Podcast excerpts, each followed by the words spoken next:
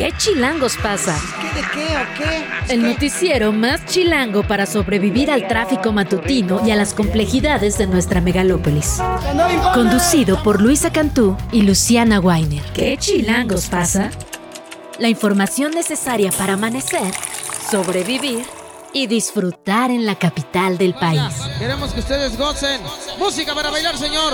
Aquí comenzamos.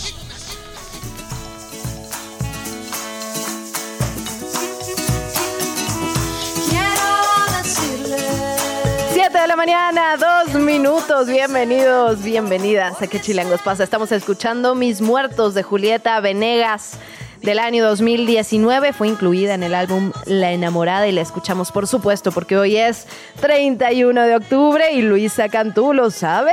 ¡Hola, Luisa Cantú! ¡Ay, sí! Se me había olvidado. Buenos días, Luciana Weiner. Buenos días, Ciudad de México. Oye, pero Buenos no eras alarde, como si lo hubieras traído tú, ¿eh? A Fer Ah, Guzmán, para ah. allá iba, que nos trajo dulces de Halloween. Buenos días a todas las personas, pero más para ella que hoy me despertó con estas bolitas de chamoy que me saben a toda mi primaria. Así que muchísimas gracias. Un abrazo también si usted va a ir a pedir dulces el día de hoy. Cuéntenos qué acostumbra. Ayer tuvimos una importante disertación sobre Sí, Halloween, sí. calaverita, todo. Si es usted más purista, ¿cómo celebra esta semana? Y hoy vamos a seguir hablando de esos temas, ¿eh? Que si Ah, es, ¿es una verdad? fiesta gringa, que si no la es, que si se vale, que si no, que si deberíamos reemplazarla. Porque en México ya ves que se roban todo, ¿no? Así que el auto, el celular en el metro, no sé qué. Pero que se quieran robar una fiesta, una fiesta, ¿Qué eso no se este perdona. Yo soy en pro mantener todas nuestras tradiciones, por supuesto, pero creo que las fiestas nunca sobran. O sea, entre más adoptemos, mejor vamos a estar, la verdad. El tema es que duele un poquito, la verdad hay que decirlo, cuando son como que estadounidenses, ¿no? Se, se siente como una especie de conquista cultural, pues. O sea, porque si adoptáramos tradiciones, no sé, de algún país Argentina, latinoamericano, no sé, exacto. sí. ¿Qué hay bueno en Argentina? Cuéntanos. Las medialunas, amiga, claro que sí, por A ver, supuesto. ¿qué? ¿Cómo funciona eso? Ah, no, se comen en la mañana. Pensé que era algún tipo de festividad. No, es que, a ver, Ah. no, no tenemos una festividad Exacto, particular, o sea, ¿Cómo? Em, o sea, ¿cuál es su día de muertos, pues? No tenemos día ¿No de hay nada? muertos, amiga, no. Bueno, ahora hay como un día de Maradona. Tenemos día de- exacto, tenemos día de Leo Messi, amiga. racista. Sí. Una disculpita. Día de, tenemos eh, tres campeonatos mundiales. Ay, Dios, qué horrible. Por eso no les queremos cuando jugamos fútbol, ¿eh? Justo por ese tipo de comentarios. Oye, pero tenemos muchísimos feriados, eso sí tenemos. Eso deberían copiarnos en el resto de sí, Latinoamérica. eh, suscribo. Sí, sí, sí, hay o sea, muchos feriados. ¿cuántos puentes hay al año calcularías? Oh, Que aquí hay pero como cinco, ¿no? Más o Sí, menos. allá hay mínimo uno por mes. Y hay meses que hay más. Sí. Ok, ah, sí, hay que adoptar sin duda esa tradición, querida Luciana. Y, por ejemplo, Día de Muertos, Halloween, todo eso. Pues Día de Muertos no. Eh, Halloween, eh, sí, pero no tanto como aquí. Es que, es que digamos, la, la calle es ruda allá, ¿no? Entonces nadie saldría a la calle a pedir dulce. Fíjate, esa es una gran La verdad. resistencia que tenemos aquí, ¿no? A pesar de cualquier entorno, digamos, Sí. en todas las geografías de este país, la gente, los niños, las niñas salen a pedir calaverita. Bueno, va- valdría la pena revisar si efectivamente eso ha cambiado en ciertos lugares específicos, ¿no? Porque claro, el tema es de noche además. Sí, claro, de noche y en- sí, sí, está complicado. En Argentina sí hay decoración, pero todo relacionado con Halloween y no hay tanta actividad, digamos, eh, en primera persona de salir, niños, sí, está difícil. Sí, aquí es muy bonito. O sea, sí es bonita la parte de salir a pedir calaverita, pero creo que la parte más hermosa es el altar, ¿no? Como darse ese momento al año de recordar a quienes Sí. nos dejaron físicamente, pues, eh, ponerles lo que les gustaban. Digo, hay gente que lo hace, en, en mi casa la verdad, ¿no? Eh, o sea, solo ponemos como pan de muerto y Sí. cositas más decorativas, pero hay quien cocina, de verdad, ¿no? O sea, que pasa jornadas completas honrando la memoria y consintiendo, digamos, ¿no? A sus muertos. Sí, no, eso ah, no he llegado a tanto, pero yo también fan del altar, ahí frutita, pan de muerto, cigarros. Hay quien le pone vino. todos los pisos. Sí, sí, sí, porque es todo un tema el ritual. Los perritos, digamos, ¿no? Los cuincles sí. de papel maché, bueno, de las calaveritas y todo. Digo, también requiere un presupuesto importante, hay que decirlo. ¿no? Parte de la vida adulta. Y, y mucho, y mucho tiempo. Sí, sí, sí. Pero bueno, es también como una especie de ritual personal, ¿no? Para convivir con quienes ya nos dejaron y eso siempre es bonito. bueno, dicho esto, no nos hemos disfrazado el día de hoy porque Luisa y yo tenemos Sí, graves es un problemas de memoria. Digamos que es un posicionamiento mejor, porque lo Ah, vamos bueno, a hacer sí. hasta el 1 y 2 de noviembre. Perfecto, es un posicionamiento Político. absolutamente político y nacionalista y estamos comprometidas exacto. con esa situación. Pero bueno, tenemos que Ah, hablar dice otros Fer temas Guzmán, también. tiene la iglesia maradoniana. Ah, Eso es súper cierto. Hay gente que se casa en la iglesia maradoniana. Yo leí un reportaje de eso. Sí, sí, es cierto. Es verdad, ¿no? Sí, es cierto. No es masivo, oigan. O sea, no es como que todos ahí. Ay, sí. No lo sé. ¿eh? Cuando fue. Ah, pero no, sí, cómo no. Cuando fue el mundial, Ajá. lo que hubo en las Bueno, calles en fue Mundial. una cosa bárbara. Digo, sé que era el mundial. Sí. pero- Pero ni, ni yo pude vivir eso, la verdad. Pero en, en, mi- en mis No saliste chats, aquí a, no sé, ¿dónde al ángel. los argentinos? Ah, en el ángel. Sí, había, hubo gente en el ángel, la verdad. Pero en mis chats así de amigos fue, fue era increíble. Era como, estoy arriba del semáforo, ya me rompí el pie, estoy en el hospital. Eso pasó mucho. No, bueno, fue una cosa bárbara. O sea, yo creo que esa playera de Messi y de Maradona, ¿no? Porque digamos que es como la histórica, él Sí. nos lo mandó desde el cielo porque acaba de morir hace un año. Sí. Yo, te- o sea, tengo un esposo con problemas, bueno, una pareja con problemas, y me contaba todo eso, ¿no? O sea, como Compromiso, la digamos, barbaridad. no compromiso, compromiso. con el fútbol. Sí, un- hoy se les dice FIFAs a este tipo de personas. Un FIFA. Ay, sí sí es. Que obviamente compró la playera y todo, y fue como, esto es histórico. Y yo, cada cuatro años pasa, o sea, ¿qué tiene de histórico? Pero entiendo que fue un momento muy argentino para el mundo. Sí, sí, la verdad. Y aquí también hay iglesia maradoniana, déjame decirte. Si tú Sí, buscas ciertos grupos sé, pero- en el deep internet, hay grupos de la iglesia maradoniana. ya está tu pareja, por cierto. Obvio, por eso lo sé. O sea, sí, sí, sí. lo siento. Mi hijo se llama Diego, o sea, Sí, no son sé, casualidades de la sé. vida. Sí, no. Pero bueno, ya Bueno. estoy bien. Así. Después de este momento en el que yo lloré porque no estuve en el festejo, tú lloraste por, por Porque yo sí estuve así, contra mi voluntad. Pero bueno, feliz Halloween si usted lo festeja, si no, también arriba nuestras tradiciones mexicanas. Vamos a estar hablando de esto un poco más adelante con el historiador Alejandro Rosas, que además tiene un humor muy particular, eh, y sobre muchas otras cosas también, querida Luciana. Claro que sí, tenemos que hablar, por supuesto, nos ponemos serias, tenemos que darle seguimiento a lo que ocurre en Guerrero, ya hemos platicado sobre este tema, son tragedias que vamos a dimensionar con el paso de los días, de las semanas y hasta de los meses, y también tenemos que hablar de movilidad, hablamos ya de la línea 1 Sí. ayer, hay más novedades y lo vamos a platicar con el secretario. Así es, vamos a estar platicando también con Jesús Sesma, el dirigente del Partido Verde aquí en la capital del país, por este anuncio un poco de- como de la nada, ¿no? Que dieron ayer, digamos, o sea, como, eh, pues preguntarle un poco eso, ¿por qué ayer, no? Eh, en el que dijeron que lo más probable es que si no es Omar García Harfuch, digamos, el candidato de Morena, el Partido Verde no iría en alianza, ¿no? Lo cual suena como que decíamos, a ver, la cronología fue el viernes, de la nada, el dirigente nacional de Morena, Mario Delgado, dice, siempre no va a ser el 3, va a ser el 10 cuando anunciemos quién va a ser la candidata o el candidato de Morena a la qué, capital. Nadie, ni de, ellos bueno. mismos, o sea, ni Clara Brugada, ni Omar García Gerfuch, ni el doctor Gatel, ni Mariana Boy, bueno, ni Torruco, que es, no sé si se ha pronunciado, pero hasta donde yo vi, nadie ha no, entendido. no, no. Nadie sabe tampoco cuándo, cómo, ni si ya se terminaron las encuestas. Nadie sabe si se van a hacer nuevas. Hubo ayer quien decía, bueno, tendrían que hacerse otras más pegaditas al resultado. Eh, y en medio de todo esto, dice el verde, nosotros rompemos si no es Harfush, ¿no? Como que ya se está Ya se subiendo está el tono. poniendo, eh, pero tú ayer decías que ya habían firmado, Luisa, mira, ya firmaron, pero no se los ve muy comprometidos Ah, sí. con Bueno. las decisiones de la cúpula, ¿eh? Tú también lo decías bien, ya nos suena esta historia, ¿no? Sí, Sí, porque caray. fue parte del compromiso, digamos, todos quienes aspiran a ser los coordinadores de la defensa de los com- no, comités de defensa de la 4T. Ajá. Firmaron que no iban a romper, que lo más importante era la unidad, pero bueno, ya sus allegados están amenazando con ello, entonces vamos a preguntarles a qué responde esto, ¿no? En efecto. Un poquito más adelante. Tenemos mucha información, pero antes déjame, es que, mira, Gabriel Pérez es nuestro segundo escucha más fiel después del doctor doctor Mau. Mau. Eh, obviamente el doctor también. Mau. Sí, Saludos, no, no le vamos a sacar esa. A quien tenemos también hoy, por cierto, claro, vamos a hablar con el doctor Mau más adelante. Vamos a hablar con el doctor Un abrazo Mau. anticipado. Dice nunca, que nunca ha probado una media luna, me dan ganas de llorar. Que, a ver, describen. Es que aquí medias lunas se le dice el pan de hot dog. No sé, es un poco triste desayunar esas eso. son, digamos, como pan dulce, pero pan dulce especial, o sea, no, no se compara Ah. con el pan dulce, digamos. Es que si tú en el, si hoy tú vas a la tiendita en cualquier lugar de México y le dices, me da unas medias lunas, te van a dar pan de hot dog. Salvo que vayas a lugares particulares, porque Ah, medias noches, claro, medias noches. medias noches, No me hagas caso, productor. es muy temprano. Es verdad. No, hay muchos lugares donde se venden. Vamos después a hacer una lista. Hay que hacer un festival argentino algún día. El absolutamente. que- Mañana. Aprovechando que. Ay, es que es muy difícil traer No, a esta semana no, esta semana ya tenemos nuestra tradición, tengo que recordártelo, pero la que viene Así Ok. ya me llegaron como 10 mensajes de son medias noches, una disculpa. Creo que yo siempre les he dicho medias lunas, ahora que lo pienso. Bueno, no sé. Sí, pero, pero ya me parecía media, media luna, no era nada más que la media luna. pero la media luna argentina es dulce. Bueno, aquí hay muchos lugares. Ah, tú me recomendaste un lugar de alfajores, que por cierto, Ah, ¿y toda mi familia es adicta. Sí, sí. Los llevé a una comida familiar porque tengo una tía muy fan de los alfajores. Fascinación absoluta. Dice y dice, bueno, ¿En la del Valle hay una comunidad argentina importante o por qué? No, hay uno, hay uno muy importante en Del Valle que se ha estado moviendo, que es de mis favoritos. Móchate con una, dice acá. Bueno. Bueno, tenemos mucha información, la verdad que podríamos Sí, seguir así sí, durante Nos horas. traiciona el hambre a esta hora, pero vámonos a la información. Vámonos.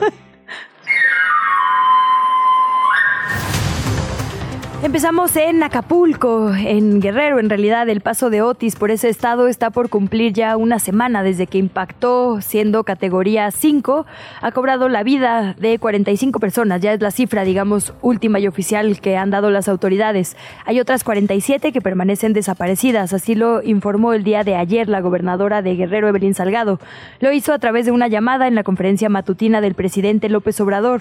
Esta mandatoria, mandataria estatal comunicó la localización de 152 personas de quienes no había rastro desde el miércoles pasado.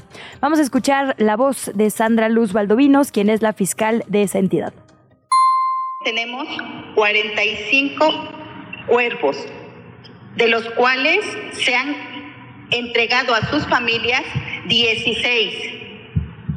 Y tenemos 47 personas no localizadas que han entregado su prueba de genética, señor presidente. Todo esto está debidamente documentado legalmente y es la información verídica real hasta el día de hoy. Y ayer precisamente le decíamos por la mañana que iba a haber una reunión con fines, digamos, económicos entre el presidente, el SAT, digamos, las autoridades que tienen que ver con asuntos hacendarios. Finalmente se publicó en el diario oficial de la Federación una declaratoria de emergencia para Otis, obviamente, que tiene un plan de apoyos fiscales para contribuyentes con una propiedad en esa zona que dice que no se va a pagar ISR durante noviembre ni diciembre.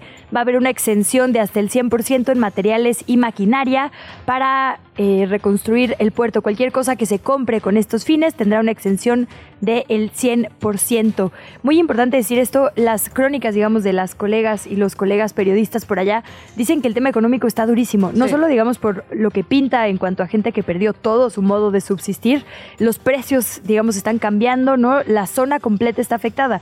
No solo el puerto y la, y la costa, digamos, Chilpancingo, que es como el destino más próximo donde la gente va a comprar víveres, donde mucha gente va a comprar donaciones, está cambiando, digamos, el mercado de manera que están subiendo los precios también para los locales en la capital. Ayer O sea, quisieron- urge regular algo, ¿no? Totalmente, es que ayer quisieron eh, cobrarle 60 pesos el kilo de tortilla a la gente de Sí, Acapulco. sí, sí, 60 200 pesos. el de huevos. O sea, ¿qué es eso? Y la gente, digamos, lo que dice en Chilpancingo es eso, ¿no? Como por supuesto que hay que donar y apoyar a Acapulco, pero nos están llevando, digamos, entre, pues sí, entre las patas a Sí, quienes claro. vivimos acá por el tema de los asuntos económicos. Y bueno, el eh, secretario de Turismo, Miguel Torruco Márquez, estuvo por allá en la Cámara de Diputadas y Diputados en su comparecencia ante la Comisión de Turismo y dijo que prevé que sea hasta la primera semana de noviembre cuando tengamos la cifra, ¿no? Digamos, el costo total de lo que se prevé será la reconstrucción del puerto de Acapulco. Dijo que está trabajando en adelantar el cobro de seguros. Muchos de los hoteles, muchos inmuebles tienen seguros. Está tratando de que se paguen rápidamente para que esta misma semana pueda comenzar la reconstrucción. Y otro dato importante es el de la CFE. eh, que hasta ayer reportaba un avance del 65% de restablecimiento de electricidad. Prometían que hoy será al 100%, pero hay que decirlo también, las personas dicen que no se siente como un 65%, ¿no? Que, siguen siendo puntos muy específicos donde hay luz y, y señal y que la mayoría de las casas no lo tiene. No, dos cosas ahí importantes. Ayer, digamos, la CFE había dicho que iba a llegar hasta el 90%. No llegó, llegó hasta el 65%, entonces no nos queda claro si hoy se va a poder restablecer al 100 el servicio. Y por otro lado, y a mí me llamó mucho la atención ayer cuando se da este anuncio por parte de la gobernadora del estado sobre las 152 personas que se habían encontrado, pues nunca sabíamos que habían estado desaparecidas, porque el número que tenemos es de 47 personas desaparecidas. Entonces, finalmente, esto nos habla un poco de eh, la falta de cifras, la falta de información, la falta de comunicación que han tenido las autoridades locales y, estatales en relación con esta tragedia. Cuando nos dicen hemos encontrado a 152 personas desaparecidas, ¿Y por qué no nos avisaron que estaban desaparecidas? Si la cifra que tenemos es de 47. Ayer escuchaba, eh, porque ñoña, ya sabes, me aventé, hubo un evento en, en las redes de la UNAM, en este canal que se llama el de YouTube Ciencia a Distancia, y estuvo el doctor Jorge Zavala Hidalgo del Instituto de Ciencias de la Atmósfera, ¿no? Eh, porque justo le preguntaban por qué Otis fue tan destructivo, y era como, bueno, digamos, primero comparado con qué, porque con Katrina, que también fue categoría 5, no fue tan destructivo, ¿no? Estábamos mejor preparados, en realidad no. Y el tema es por qué, ¿no? Eh, está esta discusión, digamos, muy vigente de si la autoridad podía prever o no. La respuesta científica es no. Y esto es muy importante, pues, porque digamos que la autoridad política o de función pública responde a la maquinaria científica. Y textualmente lo que decía es, los modelos que teníamos no pudieron ver con suficiente rapidez, o sea, ah, no monitorearon el desarrollo de este ciclón. Que hay que decirlo, sí pasó de tormenta tropical a categoría 5 en 12 horas, me parece. O sea, en 8. Una bueno, estaba en categoría, de categoría 1 a categoría 5 ah, en 8 horas, el otro en 12 horas, en efecto. No, en eso estoy completamente de acuerdo. No, ¿qué vamos a hacer con eso, no? O sea, ¿cómo vamos a mejorar? Digo, obvio lo que dices de la respuesta, pero la prevención, que es lo medular, digamos, para este tipo de cosas, si nuestras máquinas no van a la velocidad del cambio climático. No, prevención fundamental, lo, lo que dices, cómo vamos a enfrentar eso, pero sí también un, digamos, ya la tragedia en sí, la comunicación es fundamental por parte de las autoridades y la verdad es que ha sido la gran, yo creo que la gran tragedia también que se sumó. No tenemos información durante las primeras, y, tú lo sabes, ¿no? Eh, digamos, con gente allá no teníamos información absolutamente de nada. Y han pasado cinco días y la información todavía es así, torpe. Sí, bueno, Nos dicen, que encontramos buscando a, su familia por, ¿Tú cuánto tardaste? Por dos, tres días, ¿no? En, saber, digamos, de sus familiares. Absolutamente. Bueno, nos vamos con otras. Ya venimos, hoy venimos así. Hoy estamos parlanchinas. Estamos parlanchinas y ya pasamos la mitad. Esa palabra también. Sí. Vámonos a temas de, eh, del Poder Judicial. Un grupo de 761 empleados y jubilados del Poder Judicial promovió un recurso de amparo contra la desaparición de 13 fideicomisos, como ya sabemos que lo aprobaron las cámaras. El juez de distrito va a determinar si lo admite a trámite o no y en su caso si concede una suspensión que obligue al gobierno a no aplicar la reforma mientras se resuelva el juicio. Sabemos cómo funcionan las suspensiones provisionales. Tras 12 días, el gremio también informó el fin del paro de labores para dar ahora la batalla por la vía legal. En otros temas que nos ocupan, sobre todo a las personas que habitamos la capital y pobre de la gente que venía de regreso del Festival Cervantino, por ejemplo, o que viene desde Querétaro, se mantiene este cierre en la carretera, en la autopista Arco Norte, la carretera de México-Querétaro, digamos, por la volcadura de una doble pipa el día de ayer a eso de las 5 de la tarde. Eh, no se ha podido restablecer la circulación, son horas y horas y horas de la gente absolutamente parada en su tráfico, en su tráfico, en su automóvil en el tráfico, digamos ya con motores apagados, porque no hubo mucho que hacer, ¿no? La gente no tuvo información, eh, no, tuvo posibilidades de moverse, entonces está esta pues gigantesca caravana parada todavía para quienes intentan ingresar a la capital del país. En efecto, se retiró ya el tráiler, pero no se ha podido restablecer al 100 la circulación. Nos vamos con temas de movilidad. También aquí en la capital se tiene previsto cerrar el tramo de observatorio a Valderas de la línea 1, de la línea rosa del metro a partir del 8 de noviembre de este año para continuar con la rehabilitación integral de la línea. Recordemos que ayer se inauguraron las 11 estaciones que permanecieron cerradas desde julio de 2022. Las autoridades explicaron que autobuses RTP que saldrán entre las estaciones Pino Suárez, Isabel la Católica y Valderas van a apoyar a suplir el servicio del metro a través de cuatro rutas diferentes. Lo platicamos más adelante con el secretario de Movilidad Capitalina. Pero en más del metro no solo está el asunto de la remodelación de la línea 1, también la que viene en la línea 9, la Café, como sabemos, otra de las medulares para la movilidad de nuestra capital, una de las más transitadas. Va a haber trabajos de mantenimiento para atender el hundimiento que hay en parte de esa línea. No hay una fecha exacta todavía, digamos, para el cierre, pero de acuerdo con el plan que se estuvo presentando en las últimas semanas, el 21 de septiembre empezaron las licitaciones, por lo que en noviembre podría ser el mes cuando se corte, digamos, el servicio. Eh, hay tres estaciones que van a estar cerradas por varias semanas. Pantitlán, que a ver cómo suplimos eso, Puebla y Ciudad Deportiva. También se lo preguntamos a Andrés Layuz un poquito más adelante. Bueno, por otra parte, la Secretaría de Seguridad Ciudadana dio a conocer que detuvo 86 motociclistas y remitió sus vehículos al corralón. Esto como resultado del operativo que se implementó la noche del domingo. Recordemos que estuvo esta mega rodada del terror donde la gente se disfraza, sí. ver sus bicis. La Secretaría informó que las detenciones se dieron porque no portaban cascos, había más de tres personas en las motos, incluso había algunos menores de edad manejando las motocicletas. A pesar de este número, que la verdad que es bastante alto de personas sancionadas, las infracciones cometidas fueron muchas más, pero no se pudieron remitir ni detener a los tripulantes porque obviamente estaban rebasados, ¿no? Había muchísimos asistentes en esta rodada. El dispositivo se aplicó sobre Paseo de la Reforma y en calles del primer cuadro, aunque hay que decirlo que la rodada se extendió sobre el eje 1 norte, el eje central, viaducto, Tlalpan, insurgentes y periférico. En otra nota, el jefe de gobierno de la Ciudad de México, Martí Batres, confirmó que mandó la semana pasada un oficio al Congreso de la capital en el que solicita formalmente la ratificación de Ernestina Godoy al frente de la Fiscalía General de Justicia por cuatro años más. En este documento, el jefe de gobierno argumenta que, digamos, coincide con la visión del Consejo Ciudadano que recomendó que efectivamente se mantuviera Godoy debido a los buenos resultados que dicen ha tenido y las mejoras en la dependencia a su cargo. Martí Batres habló sobre algunos logros que aplaude de la fiscal, por ejemplo, la disminución en el tiempo de ejecutar órdenes de aprehensión. Pasó, dice Batres, de 560 días a 45. Ahora, una vez que el Consejo emitió su opinión, que el jefe de gobierno confirma, digamos, que quiere la ratificación, eh, depende de las diputadas y los diputados. Ahí si la mayoría lo vota, se quedará Ernestina Godoy cuatro años más. En efecto, nos vamos también al campo político. Ya habíamos dado un adelantillo sobre este tema. El próximo 5 de noviembre arrancan ya las precampañas aquí en la capital. Bueno, ya arrancaron, ¿no? Pero arrancan formalmente, digamos, ahora sí que los tiempos legales para el proceso 2024. Pero hay que decirlo, ¿eh? Ni Morena ni la Alianza tienen definido ni los candidatos a la jefatura de gobierno. Los procesos están muy embarrados ahí.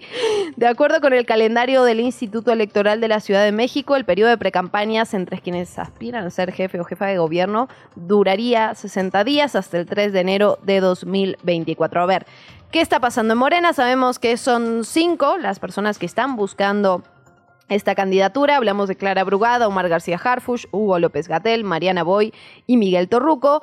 Pero eh, ya platicamos de lo que ha ocurrido con los nombramientos, con si va a ser esta, esta encuesta y vamos a tener resultados el 30 de octubre. Sin embargo, en un comunicado ahí, en medio de la crisis de Acapulco, por lo tanto pasó medio desapercibido, que hasta el 10 de noviembre se va a dar a conocer el resultado eh, tanto de la Ciudad de México, hay que decirlo, como las otras ocho entidades. No solo está en juego la Ciudad de México. Y bueno, hay mucha incertidumbre con respecto a eso, lo vamos a platicar más adelante también. Hablamos del frente, no ha anunciado cómo va a ser el proceso para definir a quién encabezará la candidatura por la ciudad, pese a que, bueno, ya sabemos que hay muchas manos levantadas y ya han pedido que las reglas sean claras, ¿no? que, que se sepa cómo se va a elegir.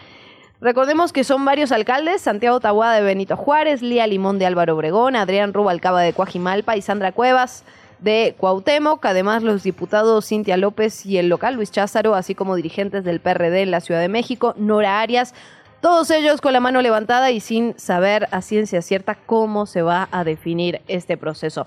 El Movimiento Ciudadano, por otra parte, Movimiento, recordemos que no ha querido formar alianza ni con Morena, ni con la oposición, ni con nada. El diputado federal Salomón Chartorivsky ha sido, digamos, de los únicos en destaparse para la jefatura de gobierno y tener el respaldo además del líder nacional del partido, de Dante Delgado. Veremos qué ocurre con esa situación. Sí, ya hay muchísimas reacciones, digamos, a esta incertidumbre, ¿no? Ya sea en medios de comunicación, quienes exhortan amablemente a sus dirigencias, como Lía Limón, así de por favor díganos qué va a pasar, cómo va a ser el proceso, hasta como López Gatel, que ayer justo decía en una conferencia de prensa por la tarde que no pueden contar las encuestas anteriores, es decir, que si van a dar resultados el 10 de noviembre, las encuestas tienen que ser a partir del 4 y habló sobre estos cambios de jugada que ha hecho la dirigencia, ¿no? Para empezar, y creo que en eso tiene toda la razón, a ver, dijeron que iban a ser cuatro y al final metieron otro hombre, lo cual pues cambia la paridad, van a ser tres hombres y dos mujeres compitiendo por lo menos en lo local. Eh, hay como muchas cosas que han cambiado, este cambio de plazos, tendría que haber una explicación, digamos, metodológica importante para quienes contienden y para la ciudadanía. La entrevista. ¿Ya estás grabando? Nos vamos ahora sí a meternos de lleno al tema de Guerrero. Lo hemos dicho una y otra vez en este espacio, no solo es Acapulco, no solo es la zona turística de Acapulco. Hay muchos otros lugares que están sufriendo, por ejemplo, Coyuca de Benítez, según las autoridades, el 90% de las viviendas tienen afectaciones y por eso agradecemos muchísimo al alcalde de Coyuca de Catalán, Osiel Pacheco, que esté con nosotras esta mañana, que platique con nosotras sobre lo que está ocurriendo por allá. Alcalde, bienvenido, ¿cómo está? Pues aquí eh, en la dinámica de, trabajar día a día con el tema de la recuperación de aquí del municipio de Coyuca de Benítez, este ya eh, pues eh, con buenas noticias ya se pudo abrir a la circulación el libramiento poniente que conecta nuestro municipio con la caseta de la de la venta y eso pues es pues bastante importante. Después de prácticamente seis días se pudo abrir este, esta importante vía de comunicación que nos va a permitir eh, pues, eh, contar con más, más apoyo, sobre todo de, víveres que se requieren para los refugios, para los comedores comunitarios y para las familias que fueron eh, damnificadas por este huracán Otis categoría 5, que nunca habíamos tenido un meteoro de esta magnitud aquí en tierras surianas de Guerrero. Claro. Alcalde, regálenos, digamos, un corte de caja generalizado. Tenemos claras ya las cifras de personas eh, no localizadas hasta este momento de Acapulco, pero no tanto las de otras regiones que también fueron afectadas por este paso de Otis. También, por ejemplo, de electricidad. ¿Nos puede regalar las cifras que tiene usted a este momento, a casi una semana del paso del huracán categoría 5? Sí, se ha estado recuperando la, la cabecera municipal. El resto de las comunidades siguen todavía eh, sin energía eléctrica. Eh, también tenemos abiertos ocho refugios en la cabecera municipal y otras comunidades donde estamos alojando eh, 1.500 personas todavía. Eh, tenemos en los comedores comunitarios raciones de alimentos, dos raciones de alimentos para poco más de 9.000 personas que estamos atendiendo que fueron damnificadas en, en, la, en sus viviendas, en las diferentes localidades, una vez que como bien cierto lo acabas de comentar, el 90% de las viviendas ha sido, tiene alguna afectación entre daños totales, eh, parciales o de mediano. Y eh, se ha estado ya restableciendo en la cabecera municipal la normalidad, trabajando. Eso me ha dado bastante me, ha dado mucho gusto de que estamos, pues ya las, las tortillerías están abiertas, las tiendas, y bueno, estamos tratando de normalizando esta, esta situación que se generó. Tras el paso del huracán eh, Otis, los servicios están caminando, sí tenemos colapsado nuestro sistema de agua de la cabecera municipal y de diversas localidades, el mercado se afectó, pero está, están trabajando los comerciantes eh, de manera muy austera. También el auditorio municipal colapsó y el hospital. Eh, escuelas eh, públicas fueron afectadas, tienen daños muy, muy fuertes. Así que, así como todos, prácticamente todos los techados de las canchas, hay muchos techados en las en las localidades y que se vinieron este, abajo. Pues esos son los, los daños eh, que se tienen hasta el momento. Tenemos seis personas eh, confirmadas que perdieron la vida durante, durante las fuertes lluvias que se generaron mm. y, eh, no tenemos ni una persona desaparecida hasta el día de hoy que se tenga conocimiento. Se, ya se avanzó bastante en las aperturas de las principales vías de comunicación que conectan a las, a las comunidades del, de la parte alta del, del municipio. Eh, prácticamente estamos eh, abriendo. Eh, sin embargo, hasta el día de hoy, pues los daños más considerables y fuertes están en la parte baja, sobre todo en los poblados que están próximos al puerto de Acapulco. Alcalde, preguntarle por los víveres, por la ayuda humanitaria. ¿Ha llegado a Coyuca de Benítez ya esta ayuda tanto del gobierno federal como de la Cruz Roja, de la Marina? ¿Se han estado haciendo centros de acopio? ¿Está empezando a llegar la ayuda? Sí, el día de ayer ya en vía aérea recibimos apoyo de la Secretaría de Marina con eh, despensas. Eh, también el ejército ya hizo presencia también con víveres aquí en el, municipio. Eh, por parte del Estado, el DIF y la gobernadora del, Estado estuvo el día de ayer, Evelyn Salgado Pineda, en recorrido por el municipio. Este, en Bajos del Ejido estuvo, eh, tuvimos ahí una eh, visita de la gobernadora y también en el Conchero y Ejido Viejo, que son de las comunidades más, más afectadas, cercanas al, a Acapulco. Eh, se han instalado también tres potabilizadoras por parte de la Marina y dos por parte de Conagua que nos están permitiendo pues abastecer con agua para apta para el consumo humano en las localidades de Bajos del Ejido, Coyuca y el Espinalillo, lo cual pues nos permite pues abarcar las, las zonas más sensibles, más, más afectadas por este huracán Otis. Claro. Con eh, esta cantidad de daños que nos decía el 90%, ¿cuánto tiempo prevé que tomará, digamos, retomar la normalidad? Eh, y también pues preguntarle un poco por las infancias, ¿no? Que decía usted, obviamente sin clases, eh, ¿qué están haciendo con las y los niños? ¿De qué vive la mayoría de la gente que habita en Coyuca y qué van a hacer, digamos, en el mediano y largo plazo? Sí, yo creo que sí va a ser un poco complicada la recuperación sobre todo porque se perdieron pues todas las los cultivos, sembradíos, este, toda la, parte se perdió. Eh, eh, todavía no se ha cuantificado toda esta, esta parte que yo considero que va a generar una grave crisis económica en el municipio por las pérdidas que se tienen, sobre todo en el campo, una vez que es un municipio eminentemente rural, que vive de, la, de lo que producen nuestros productores, nuestros campesinos, entonces sí vamos a tener ahí un tema muy, muy complicado.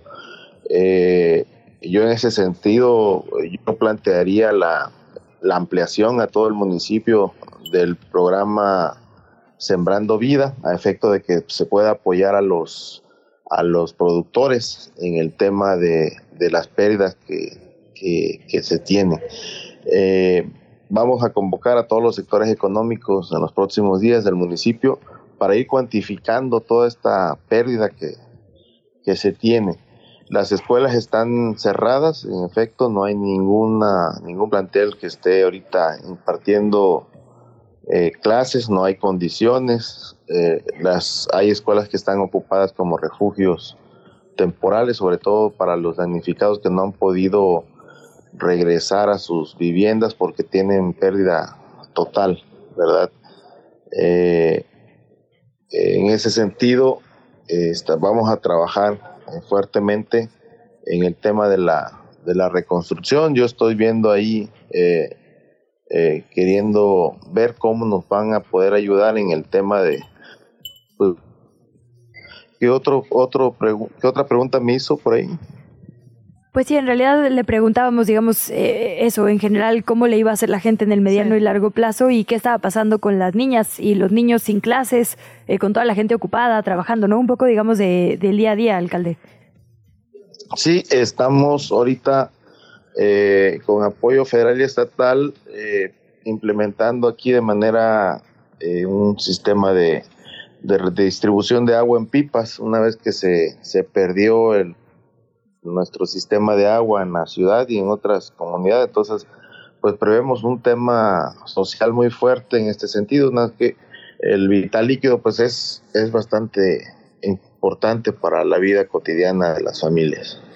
Alcalde, agradecerle muchísimo estos minutos en línea. Muchísimas gracias por platicar con nosotras. Por último, si queremos ayudar particularmente a Coyuca de Benítez, ¿cómo lo podemos hacer? Es decir, ¿hay algún centro de acopio particular o, o directamente a los lugares que ya sabemos, a la Cruz Roja, a la Marina? Sí, a través, pues yo me han comentado, tengo información de que se han instalado centros de acopio en la capital del país, en, en el en, la, en otros municipios nos han estado brindando el apoyo, todos los alcaldes de la Costa Grande nos han enviado víveres. El que guste enviarnos, sobre todo, este eh, víveres, eh, pues es muy importante para nosotros, para el sustento de los comedores, de los refugios y para eh, enviarle a las familias damnificadas. Es muy importante que les gusten y hacemos un llamado muy fraterno a la Cruz Roja que nos están comentando que próximamente nos va a llegar ayuda de la delegación de Morelos, eh, mi agradecimiento, y a toda la sociedad civil que pueda ayudarnos en estos momentos eh, tan complicados, pues de verdad de corazón se los vamos a agradecer todos los, los coyuquenses que hoy resultamos afectados por este meteoro. Pues alcalde, muchísimas gracias por tomarnos las llamadas. Estaremos pendientes, por supuesto, de lo que ocurre en Coyuca de Benítez. Un abrazo fraternal desde este lado. Gracias a ustedes por permitirnos eh, eh, este espacio. Bueno, y justamente en la conferencia matutina se está hablando de este tema. Está la gobernadora de Guerrero comunicándose directamente desde la conferencia mañanera del presidente López Obrador. Informó, está dando como una actualización de las cifras. Se sabe que se mantiene 46 personas fallecidas hasta el momento. Eh, por otra parte, hay 58 personas desaparecidas. Esta cifra ha aumentado en el último tiempo y esto que veníamos platicando, Luisa, se informa que 214 personas se han encontrado que no tenían comunicación, pero que tampoco estaban en las cifras de personas desaparecidas. Bueno, ahí va la cosa. Hay un despliegue de un equipo de 1.500 personas que están liberando justamente los accesos, las avenidas, están entregando las pipas de agua y que operan siete comedores comunitarios y refugios, según lo que dice la gobernadora. También el presidente comentó que estará en Acapulco en esta tarde para tener una reunión de evaluación. La entrevista. Bueno, pues estamos a 10 días, eh, según, digamos, la última actualización del dirigente nacional de Morena, Mario Delgado, de saber quién será finalmente la coordinadora de los comités de defensa de la 4T o el coordinador de los comités de defensa de la 4T y las fichas políticas empiezan a moverse. Una de ellas es la de las alianzas. Lo que habíamos entendido, digamos, al inicio de este proceso es que tanto el PT como el Partido Verde Ecologista de México irían con Morena en una especie de bloque para contrarrestar al bloque opositor, integrado por el PAN, el PRI y el PRD. Pero ayer algunas declaraciones de diferentes integrantes del Partido Verde pues contrarrestaron esta primera versión. Una de ellas fue la de Jesús Esma, quien en estos micrófonos nos dijo desde el principio que él quería de hecho sumarse personalmente al proyecto de Omar García Harfuch, pero había dicho que era personal. Parece ser que ahora sí es un tema de partido. Buenos días, Jesús Esma, bienvenido. Luisa, Luciana, muchas gracias por esta oportunidad. Les mando un saludo y evidentemente también a su audiencia. No, muchísimas gracias a ti por estos minutos, Jesús. Pues cuéntanos qué ha cambiado, porque en efecto sí nos habías dicho, digamos, que en lo personal estabas apoyando eh, el proyecto de Asia Harfush, pero eso es muy diferente a que a, a, las declaraciones, ¿no? Que vimos en las últimas horas, que el Partido Verde no se sumaría a la coalición aquí en la Ciudad de México si no es García Harfush el candidato. ¿Qué cambió? ¿Qué pasó? A ver, yo, yo si me lo permiten y agradezco mucho, voy a parafasear lo que dije el día de ayer para no generar ningún sentimiento de enojo ni, ni, ni, herir estos sentimientos a algunas personas de Morena. Lo que yo dije el día de ayer es que la Ciudad de México es la ciudad más importante del país. Y aquí se requiere que quien haya ganado las encuestas sea quien vaya a ser el que coordine la, la cuarta transformación en la Ciudad de México. Ya no voy a decir el nombre de Omar porque si no genero estas, eh, estos sentimientos. Lo que nosotros hemos dicho es que el Partido Verde evidentemente va a apoyar a Morena y al PT si en la Ciudad de México se escoge a quien vaya a ganar eh, las encuestas.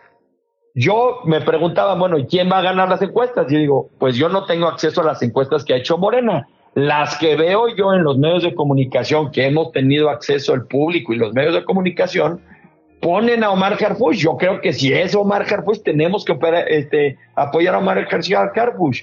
No podemos permitir que la Ciudad de México entre dentro de estas catafixias de género que evidentemente tenemos que ser muy respetuosos con el mandato del INE, porque ponemos en riesgo la Ciudad de México. La Ciudad de México, yo no sé cómo la estén viendo mis compañeros o no de Morena y PT, pero quienes van a venir a entrincherarse aquí son todos los partidos políticos. La diferencia entre la doctora Claudia Sheinbaum y eh, Xochitl es tan grande que es una evidencia de que se va a ganar la presidencia.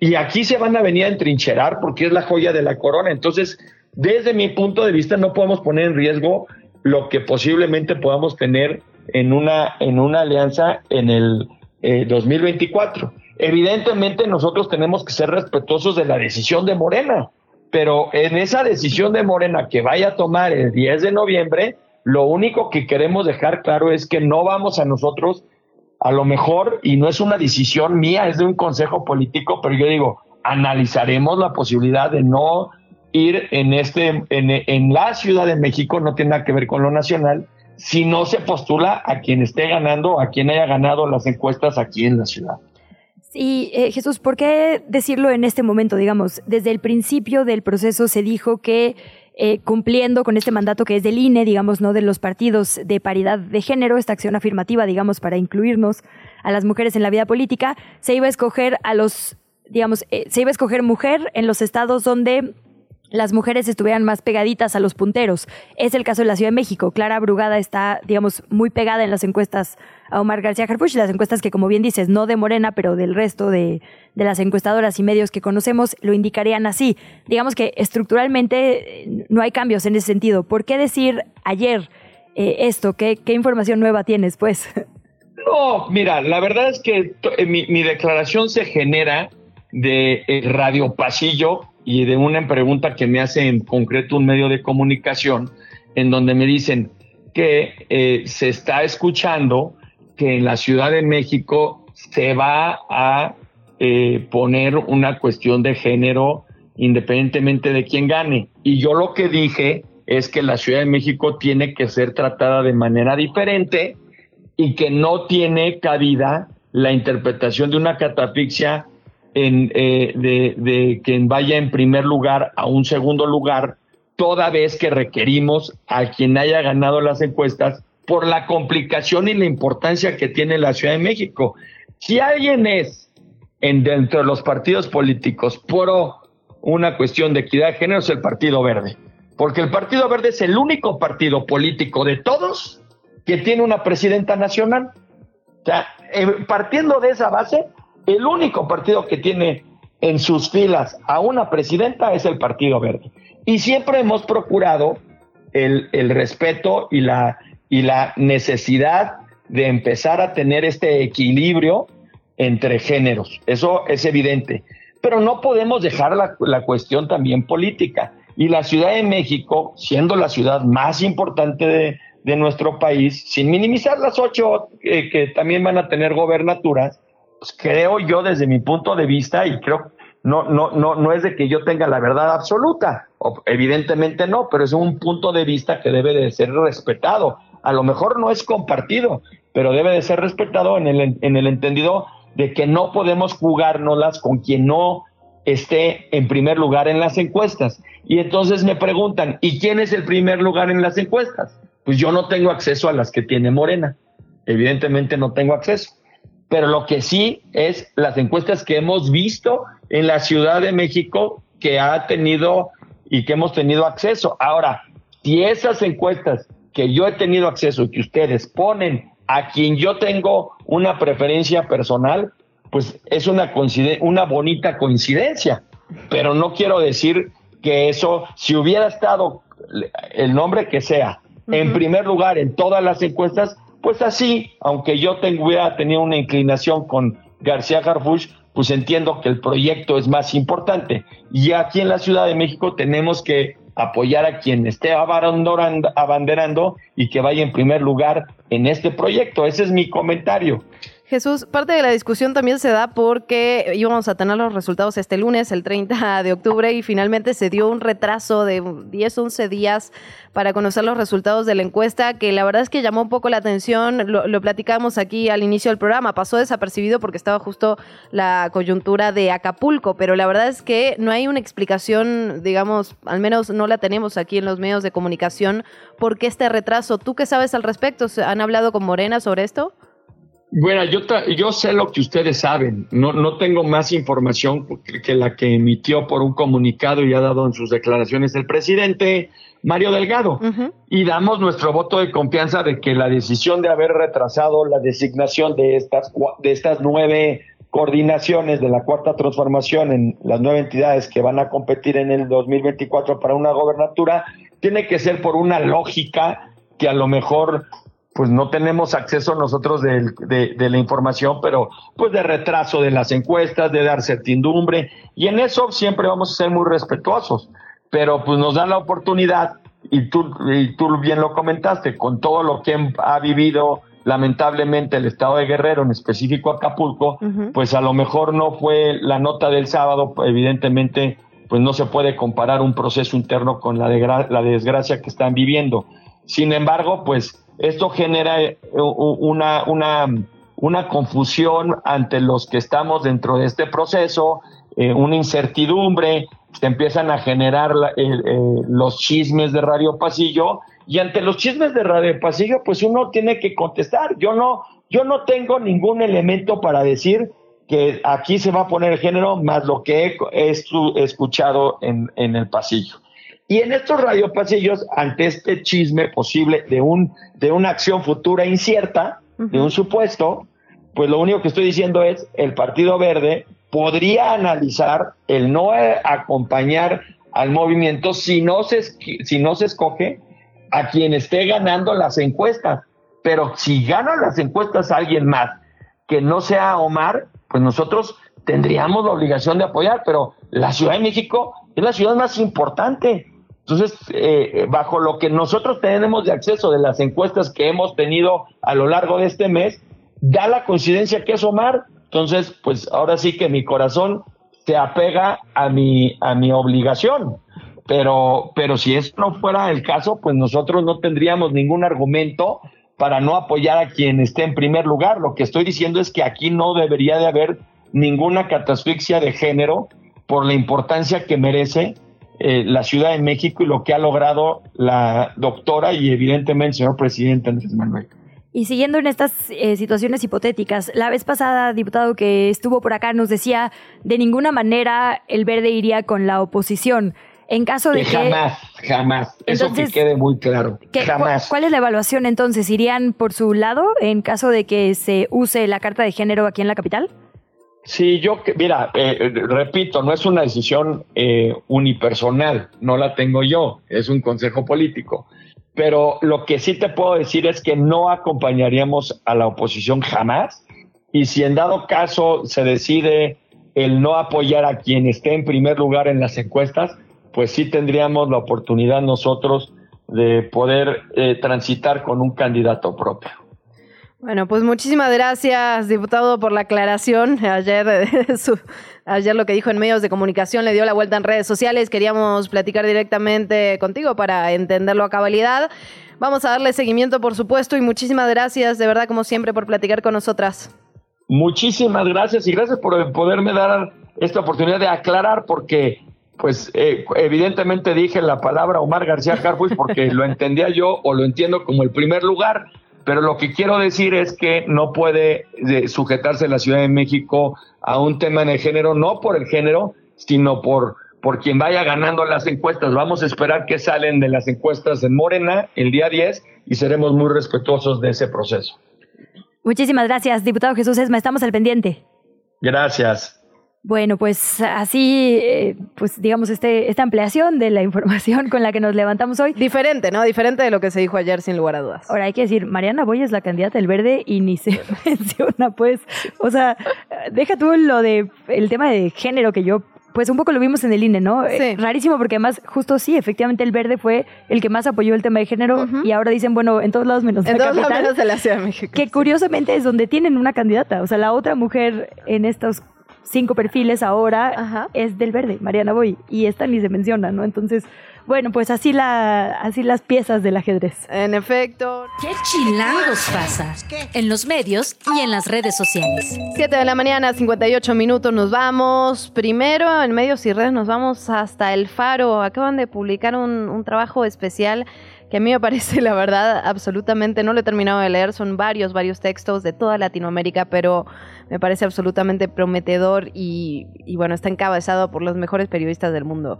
Democracia bajo fuego, lo lleva a cabo Mónica González, la periodista chilena maravillosa, y escribe en este, digamos, texto de apertura, dice, aquí estamos después de 25 años, una vez más, juntando fuerzas y talentos para reflexionar y hacer una radiografía del periodismo, sí pero lo más importante no es lo que hacemos, sino cómo lo hacemos para defender la vida, porque resistimos bajo fuego, intenso. Como uno de los volcanes que hacen erupción de Guatemala, país que hoy se estremece en lucha por recuperar su derecho a la vida y reiniciar la reconstrucción de la democracia. En otros, ese fuego serpentea como una limaña que corroe y mata en silencio, como ocurrió en Ecuador o en Perú, hasta que reventó, estalló, afloró. La verdad que es un trabajo de, obviamente, de diferentes países de Latinoamérica, llevado a cabo por periodistas locales. Martín Caparrós escribe, escribe Claudia Paz y Paz, eh, escribe sobre Guatemala, por supuesto, Pepa Bueno, Daniel Moreno aquí en México, eh, Carlos Barrera de El Salvador, Yoconda Belli de Nicaragua, Antonia Urrejola, Luciana Pecker en Argentina. La verdad es que es un trabajo vasto, increíble, profundo. Eh, muy recomendado, la verdad. La directora editorial, ya lo decíamos, es Mónica González y por supuesto Carlos Dada, digamos, ve el proyecto porque es el director del Faro, así que Democracia bajo fuego, absolutamente recomendado. Otro asunto que destaca hoy la prensa, pero nacional, es, digamos, la encuesta del financiero. Vamos a estar viendo, pues, de aquí al próximo verano muchas encuestas, pero hay varios eh, puntos coyunturales, digamos, que incluye esta. Se titula Claudia Sheinbaum aventaja por 18 puntos a Xochitl Galvez. Digamos que eso, pues, en realidad no es novedad. Claudia Sheinbaum se ha mantenido por varios puntos arriba de Xochitl Galvez en casi todas las encuestas que hemos visto, pero ahora enfrenta a Marcelo Ebrard contra Samuel García en Movimiento Ciudadano. Eh, digamos, si va Samuel García, habría ocho puntos de votación para Movimiento Ciudadano. Si va Marcelo Ebrard, habría nueve puntos. En realidad, Movimiento Ciudadano tendrá básicamente el mismo porcentaje de votación, de acuerdo con la encuesta del financiero, ponga a quien ponga. ¿A quién le quita puntos Marcelo Ebrard? Porque había esta eh, pregunta, ¿no? Si Marcelo Ebrard rompía con Morena y se iba con Movimiento Ciudadano, le quitaba puntos a Claudia Sheinbaum o se los quita a Xochil Gálvez. De acuerdo con el financiero, se los quita a Xochil Gálvez. Si eh, es Xochil, Samuel y Claudia, Xochil tiene 28. Si es Xochil, Marcelo y Claudia, tiene 27, digamos. Ese es el puntito que tiene más Marcelo Ebrard que Samuel García, se lo quita a Xochil Gálvez. Realmente no hace ninguna diferencia, la verdad, en, en, términos de lugares. Sigue siendo uno Morena, dos la oposición, en este bloque PRI-PAN-PRD, y en tercer lugar Movimiento Ciudadano. Pero la parte que también me parece, digamos, muy interesante es em, una donde dice le voy a leer una lista de aspectos. Para cada uno, dígame si usted considera que es una ventaja o desventaja para una candidatura presidencial. Y les preguntan varias cosas, ¿no? ¿Le parece que tener una formación empresarial es ventaja? El 76% dice que sí, lo cual es muy sintomático. Eh, tener una formación científica, 65%, digamos ahí, ser mujer, solo 43% lo ve como una ventaja, 35% como una desventaja. Y ahí le va. Ser indígena, tener orígenes indígenas, 45% lo ve como desventaja. Hay más gente que lo ve como desventaja que como ventaja. 35% dice que es una ventaja. Y tener orígenes judíos, 51% en este momento coyuntural dice que es una desventaja. Contra 20% que lo ve como una ventaja. Esto lo puede usted revisar a detalle. Hay insisto, varios momentos, digamos, de, esta publicación que valen la pena. Eh, el tema, por ejemplo, de la encuesta intención de voto por partidos en cuanto a diputaciones. Eh, Morena ha hablado muchísimo del plan C, ¿no? El presidente lo ha colocado, la jefa, ex jefa de gobierno, Claudia Sheinbaum, digamos, de tener la mayor cantidad de diputadas y diputados para poder hacer sus reformas, digamos, constitucionales. En este momento, según el financiero, hay una intención de voto por Morena en cuanto a diputaciones del 42% es decir, el doble eh, que la oposición y más que cualquier otro partido. Entonces, pues así se van perfilando, digamos, las cosas rumbo al 2024. Bueno, nos vamos con otros temas absolutamente diferentes. Me da un poco hasta de vergüenza, pero vámonos rápido porque, porque hoy sí que venimos atrasados. Es algo de Messi, ¿verdad? Sí, es algo de Messi. Quería compartirles este video de BR Fútbol.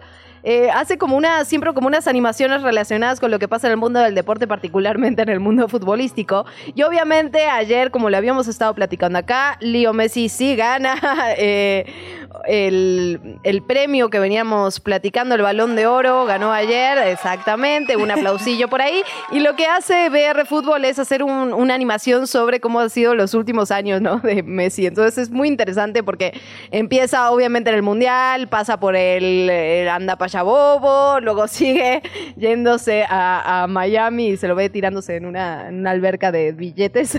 sí, pues digo. Sí, que la verdad. Por ahí estaba el cálculo de cuánto ganaba. Bueno, ya no voy a especular, ¿no? Pero era una cosa bárbara. Sí. no, no, es la verdad una locura. Y también las grandes jugadas que ha hecho eh, en Miami, ¿no? Que ha, que ha colocado este equipo que la verdad es que a nivel internacional nadie lo La liga completa, mana. Sí, sí exacto, la liga completa. Colocó esta liga otra vez en la mira del mundo. Digo, no es un accidente, también son varias cosas, ¿no? Que los equipos mexicanos vayan a jugar para allá. Sí. Obviamente saben que los mexicanos en Estados Unidos y la afición latina paguen dólares y que es un negociazo. Esta liga fue, yo creo que sí, la, la liga, digamos, de, del año, ¿no? Que tuvo todas las miras. No era casualidad, cada partido, digo, estaba ahí Beckham con Posh, ¿no? Su eh, Victoria Beckham viendo, evidentemente, como dueño del equipo a, Messi, pero también estaban todo tipo de celebridades que jamás en la vida hubiéramos visto en partidos de equipos, digamos, locales estadounidenses y mexicanos, por ejemplo. Incluso los contrincantes, ¿no? Se emocionaban porque sabían que iban a jugar. Por supuesto. Y la verdad, todo es bueno, recomendadillo. Y sí ganó el Mundial, como bien decías. O sea, la verdad está difícil que ganara alguien más, ¿no? Sí, sí, muy complicado. Justo termina este video, ¿no? Con la camiseta de Messi en Argentina, la de Messi en Miami, la Copa del Mundo, el Balón de Oro y bueno, todo lo que ha juntado durante estos últimos meses y años. Sí, que ahí valdría la pena. Estuvo muy chistoso, no sé si te acuerdas, esta foto de Messi en el súper en Estados Unidos cuando se mudó justo para Miami. Con porque Antonella, qué. En ningún otro lugar del mundo puede ir al súper, pues. O sea, claramente en Estados Unidos no hay tanta afición pambolera porque Messi no se puede parar en ningún lugar latinoamericano, por ejemplo, ¿no? o sea, nadie lo dejaría respirar. Y en Estados Unidos puede ir al súper, o podía, ya no sé si todavía, cuando llegó como cualquier mortal porque no había tanta cultura, digamos, de del fútbol soccer, como le dicen, yo creo que eso cambió justo con su presencia. Seguramente habrá que ver ahora si sigue yendo al súper o si ya, ya, perdió eso. Vamos a preguntarle. Llamen a Messi, por favor. Háblale, por favor, sí, ya ves que te contesta todo el tiempo. Eh, rapidísimo, también eh, hoy traigo mucho de encuestas, justo porque me llamó la atención esto que decía Jesús Esma, ¿no? De tenemos que poner al que vaya eh, de puntero en las encuestas, porque creo que es un tema que se ha discutido mucho, ¿no? Este asunto de si Morena puede verdaderamente perder la ciudad o no, un poco el trauma que tiene este partido del 2021. cuando la ciudad se dividió prácticamente por la mitad en alcaldías, digo, todavía tiene siete Morena. Eh, tiene cinco el PAN, dos el PRI, dos el PRD, digamos, se dividió en mitad y mitad, entonces había este miedo sobre si podía perder o no la ciudad.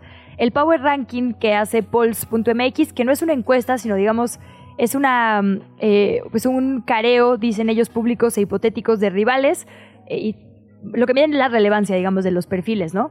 Y la verdad es que eh, esto que dice Jesús Esma de que le preocupa al verde que no se ponga el puntero es verdaderamente no tiene sustento en los números, por ejemplo, ¿no?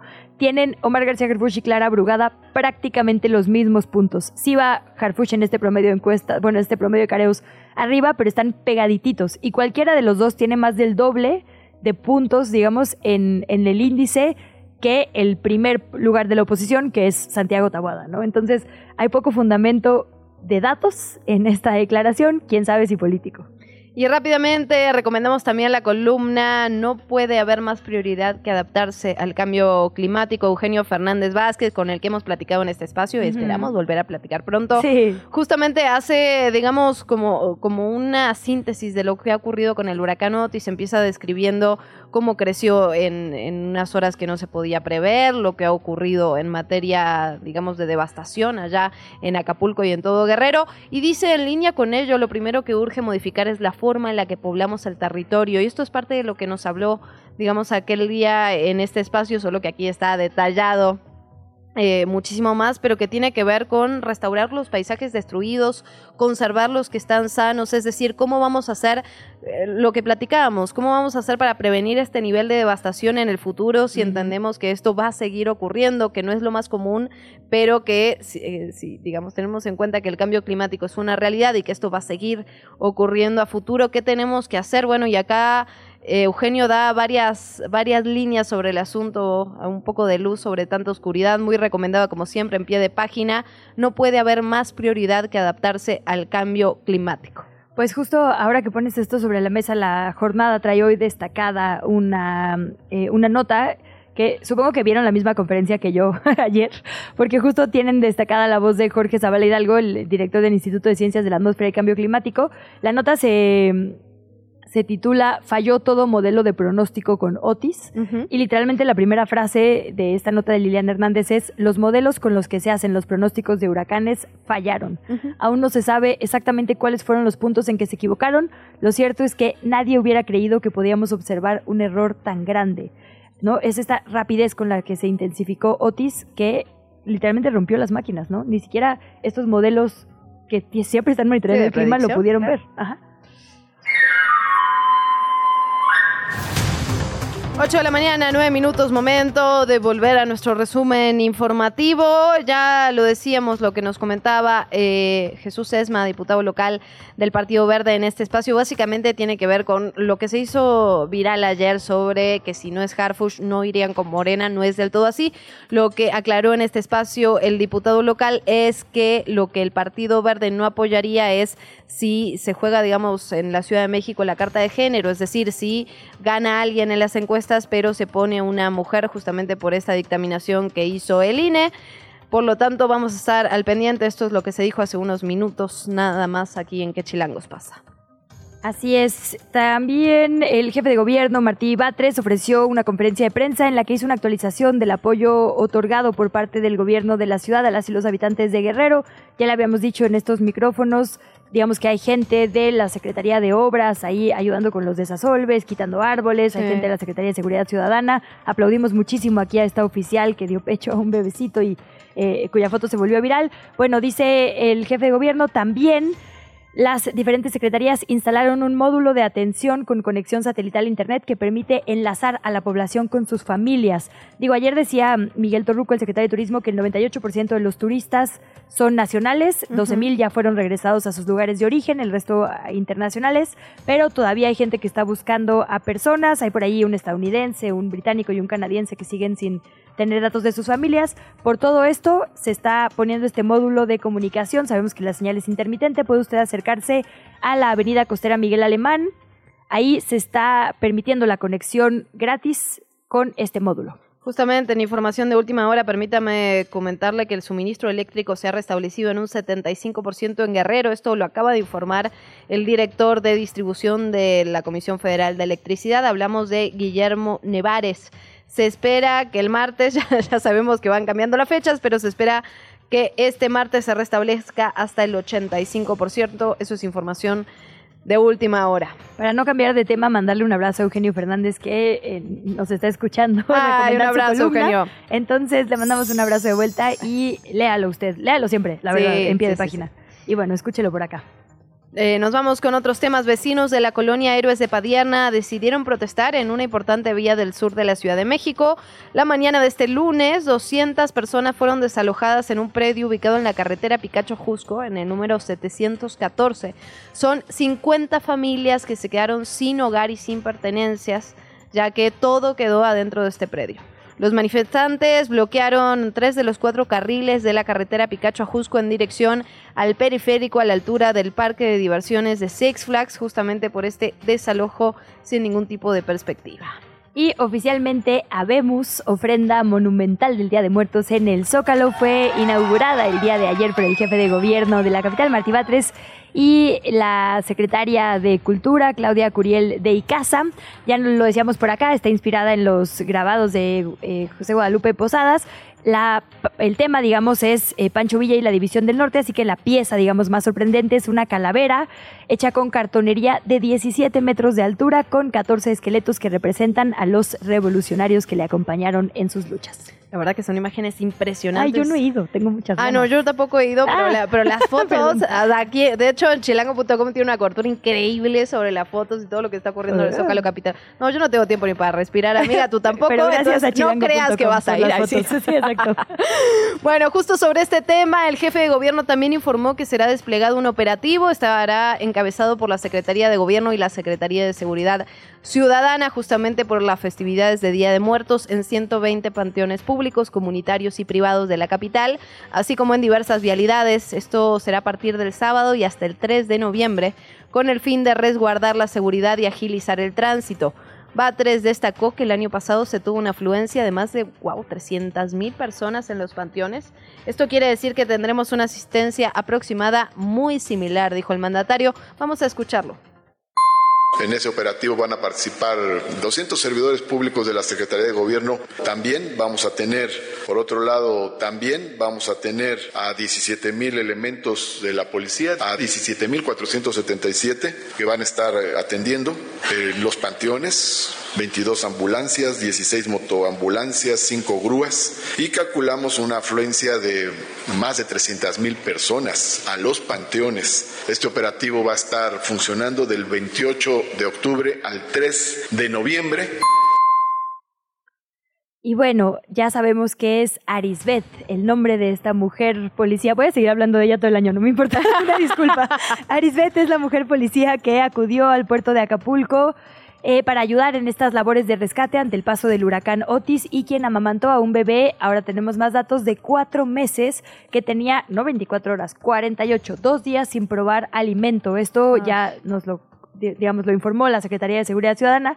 Este oficial pertenece al agrupamiento Fuerza de Tareas Zorros y estaba haciendo recorridos en el fraccionamiento Las Playas cuando una mujer la abordó. Esta mujer llevaba a su bebé en brazos, estaba muy desesperada porque no había podido conseguir alimento. Claro, imagínese usted, ¿no? Hay, no, hay bebecitos que literalmente antes de los seis meses solo pueden comer leche. Si hay mujeres que no están en posibilidad de lactancia, solo pueden tomar fórmula. Si no y por hay, eso para no donar es muy importante justamente el tema de los bebés, ¿eh? de la papilla, de los pañales.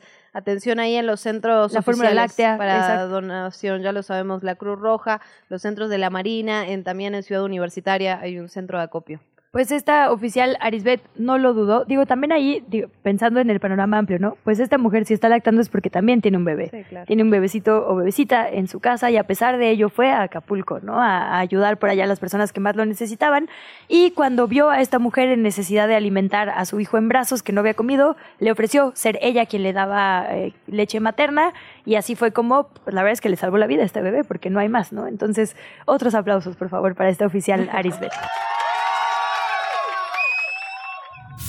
Radio Chilango.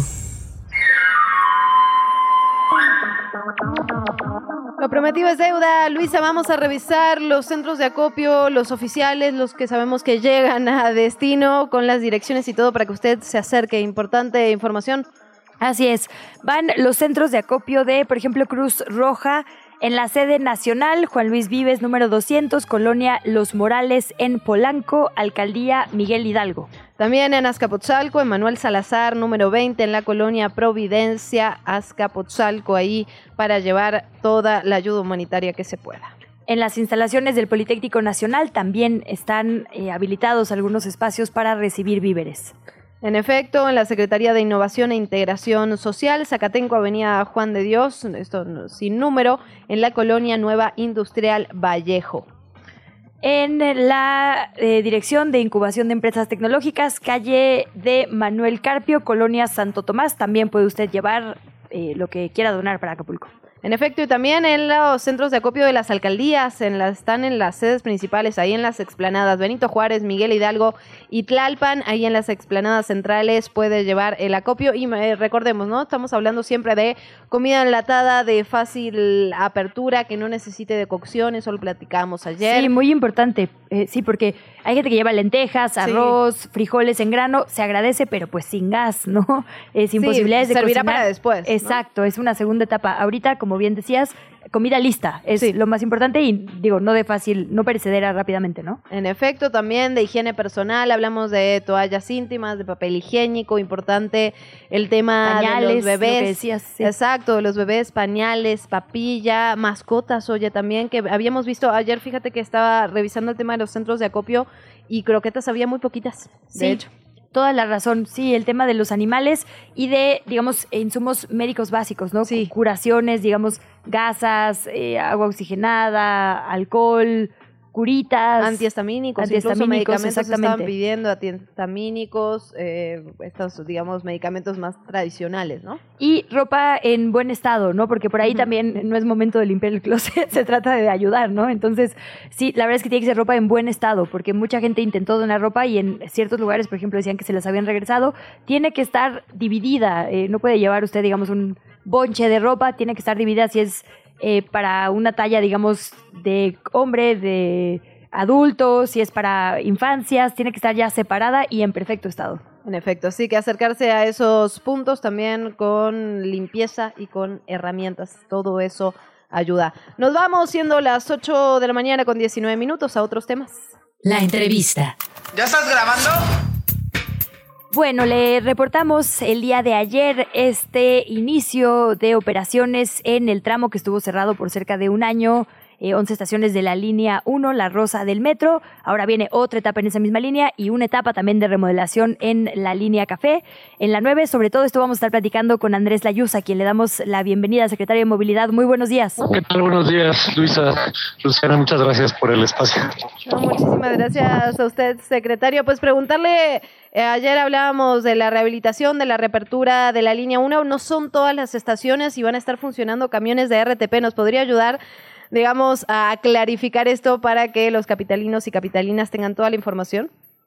Sí, por supuesto, el día de, bueno, el domingo, como primer día mm, laboral, eh, ha estado operando ya la nueva línea 1 del metro. La nueva línea 1 del metro es uno de los proyectos más grandes de transporte que se han hecho en la ciudad en mucho tiempo, porque es la modernización completa de la línea 1 del metro, que sale de Pantitlán a Observatorio. Y esto consiste en cambiar todas las vías, todo el cableado eléctrico, todos los sistemas de control y la adquisición de 30, de 29 trenes nuevos. Ajá. En este momento, y como se anunció desde el primer cierre que hicimos, ya está en operación el servicio de Pantitlán a Isabela Católica, en donde las personas pueden descender del metro en Isabela Católica y tomar autobuses de RTP que los llevan a Valderas y por ahora sigue abierto el tramo del metro, digamos como operaba antes, de Valderas a Observatorio. En sentido contrario, si vienes en el metro de Observatorio hacia Valderas, te bajas en Valderas y un autobús te lleva a Pino Suárez, donde puedes continuar el recorrido hacia Pantitlán. Secretario, va usted en Eh, su bicicleta, eh, ¿verdad? Sí. Sí, lo, lo- lo ubicamos muy bien llegando a lugares en bicicleta. No, no, era solo para saber Sí. si era un tema de nuestra línea o, o más bien del entorno natural. Ah, no, perdón, llamada. perdón, es, No, es el no viento, es el viento, una disculpa. No, no, Ahorita me detengo. Qué bueno que vaya en bici, pues es buen ejemplo. Eh, eh, secretario, eh, preguntarle, en este cambio, digamos, de, de modalidad de trayecto, ¿hay que pagar dos veces? O sea, si yo había pagado el metro, ¿tengo que pagar el RTP otra vez? ¿O hay alguna especie, porque eh, en otras veces se ha hecho así, ¿no? Que, que ya no cueste el RTP en caso de que ya hayamos pagado el boleto del metro. ¿Cómo funciona? No, qué bueno que lo preguntas. Es eh, el transbordo es gratuito. Ah. Eh, una cosa, una novedad adicional en la línea 1, ahorita ya en la nueva línea 1 lo están notando los usuarios, aparte se hizo la remodelación de seis estaciones, la experiencia de viaje es distinta porque pues con vías nuevas se nota la suavidad del recorrido, pero adicionalmente en la nueva línea 1 del metro ya solo se puede entrar con tarjeta, es decir, ya no se usa el boleto magnético. Ajá. Eso tiene un beneficio adicional que el transbordo a autobuses a RTP, de RTP es absolutamente gratuito y también el transbordo al propio metro. Es decir, si tú te bajaste en Isabela Católica, te subiste en un autobús y te volviste a subir al metro, no te vuelve a cobrar en tu tarjeta en ninguno de esos dos transbordos. Solo pagas una vez los cinco pesos del viaje normal. Ah, muy importante eso, secretario. Preguntarle también por la línea 9 del metro. Sabemos que va a cerrar, que se van a cambiar estos tramos elevados. Eh, ¿Qué fechas tenemos? ¿Cómo se va a desarrollar este nuevo plan? Estamos ya a unas semanas de, de iniciar la obra en la línea 9. Son solo tres estaciones las que serán afectadas en el servicio, que son eh, Pantitlán, Puebla y Ciudad Deportiva.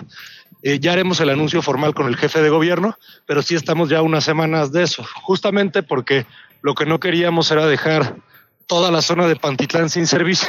Justo. Entonces estamos esperando la apertura de la línea 1 Vamos a esperar un tiempo, digamos, de estabilización del nuevo servicio y de los servicios de apoyo que estamos también habilitando para la línea 9 eh, y, ya haremos el, el, anuncio con fechas precisas para que la gente esté informada. Oiga, y de volada, le robamos un minutito más nada más. ¿Qué, qué pasa en Salto del Agua?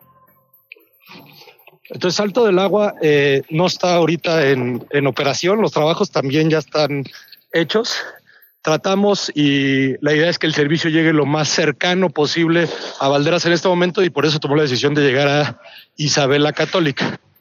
Sin embargo, los trabajos continúan en Salto del Agua y también en unos días anunciaremos cuando se hace el cierre de Valderas Observatorio, en donde también se contará con un servicio de apoyo de eh, RTP.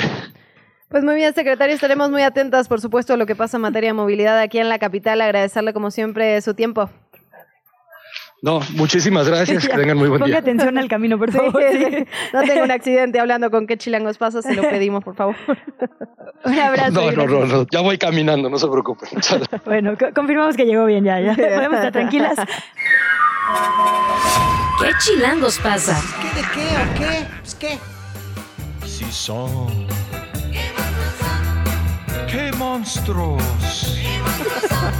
Oh, terrible. Qué maravilla esta producción, esta música. Son las 8 de la mañana, 29 minutos. Y si necesitamos este cambio de ritmo, de tema, con todo lo que hemos estado platicando esta mañana, también no hay que olvidarse que hoy es 31 de octubre. Esta noche es oficialmente noche de Halloween. Y vamos a platicar con el historiador Alejandro Rosas sobre este tema, de dónde viene, a dónde vamos, cuán hay desierto en todos los mitos que tenemos. Ale, qué alegría saludarte. ¿Cómo estás? Hola, ¿qué tal? Buenos días. Me da mucho gusto saludarlas y estar en su programa. Alejandro, no nos habíamos saludado desde nuestra pelea anual sobre si el pozole vegetariano es pozole ah, o no. Claro, la tenemos cada año, la tenemos la cada que siempre gano, por sí, cierto. no, no, no. cada vez tengo más, más afición yo, eh, déjame decirte. Team pozole de verdad, la verdad. Eh, eh, o es- sea, Pozole es con piernita de. Ya Sí, ahí, ahí que- inicia la tradición. Dios Lo demás es sopa de verduras. Eh, sabía, te digo, así empieza cada año nuestra discusión. No habíamos hablado, ¿qué team eres? ¿Eres team multiculturalismo, bienvenidas todas las tradiciones de todos lados, Halloween y Día de Muertos, o purismo, puro Día de Muertos? No, multiculturalismo. O sea, Eh. creo que al final la cultura en este tipo de tradiciones va sumando eh, y, pues, eh, digamos, no, no chocan una con otra. Hoy es el Día de las Brujas, como se dice en Estados Unidos, el famoso Halloween. Mañana todos los santos, todos santos, perdón. Y el, el, el 2 es el Día de los Difuntos, que es la gran tradición que traemos desde la época, eh, no prehispánica, porque ahí hay un malentendido, sino más bien eh, desde la época eh, eh, del México virreinal, a la cual sí se suman algunos elementos prehispánicos. Pero yo soy totalmente de, si hoy quieren disfrazarse de Chunky o de Jason o de lo que quieran, y mañana poner su ofrenda, eh, es bienvenido. Y igual, o sea, el, el famoso desfile de las calaveras, pues es una gran famoso aportación de del James Bond, 007 a ¿quieres México y, y- y Ah. cuajó y gustó. Como la película Coco de Disney también, Ah, o sea, es tradición verla con chocolatito caliente ya también. Ay, sí. Exactamente. A ver, Alejandro, ¿cómo ha cambiado esta festividad a lo largo de los años, no? Porque me imagino que no, no es lo mismo que hace 10, que hace 20, que hace 30, que hace 50. Post-tratado de libre comercio. Ay, perdón. Exacto, sí, ¿cómo, ¿cómo hemos cambiado en las tradiciones en estos últimos años aquí en México? Mira, aquí eh, la ofrenda como la conocemos eh, hoy en día, que tiene mucho colorido, los platillos, este, las bebidas de nuestros difuntos y demás, eh, yo creo que tiene su despegue. Siempre hubo una devoción, digamos, por, eh, por rec- recordar a los muertos. Y, por ejemplo, en la época virreinal era muy común que en la, las principales templos de la Ciudad de México o de cualquier ciudad de lo que era la Nueva España, se abrían las capillas de reliquias. De hecho, yo le recomiendo a la gente, a tu público, al público de ustedes que nos está escuchando, que mañana se vayan a la catedral si quieren ver un cráneo, por ejemplo, de Santa Córdula o el fémur de San Pascual, porque las, los templos desde la época virreinal se abrían el primero y el dos, las capillas de reliquias. Entonces, ahí tenemos como un antecedente muy claro de eh, el asunto de que la gente fuera a rezarle las reliquias.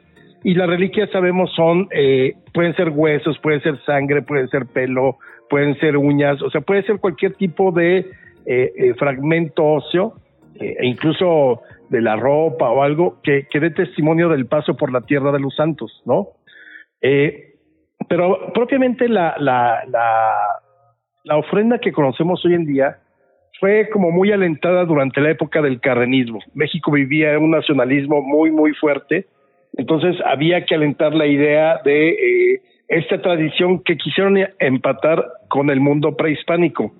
Pero fíjate, en el mundo prehispánico eh, tenían cuatro celebraciones de muertos al año. O sea, la, la concepción de la muerte, como la conocemos nosotros hoy, no tenía que ver o tenía que ver muy poco con la que tenían, por ejemplo, en el, en el Imperio Mexica eh, antes de la llegada de los españoles. Entonces, por ejemplo, todo el mundo cree que, ah, bueno, el Mictlán, el Mictlán es el infierno. No, los eh, indígenas, eh, los mexicas y otros pueblos no creían en el bien y el mal en términos ultraterrenos.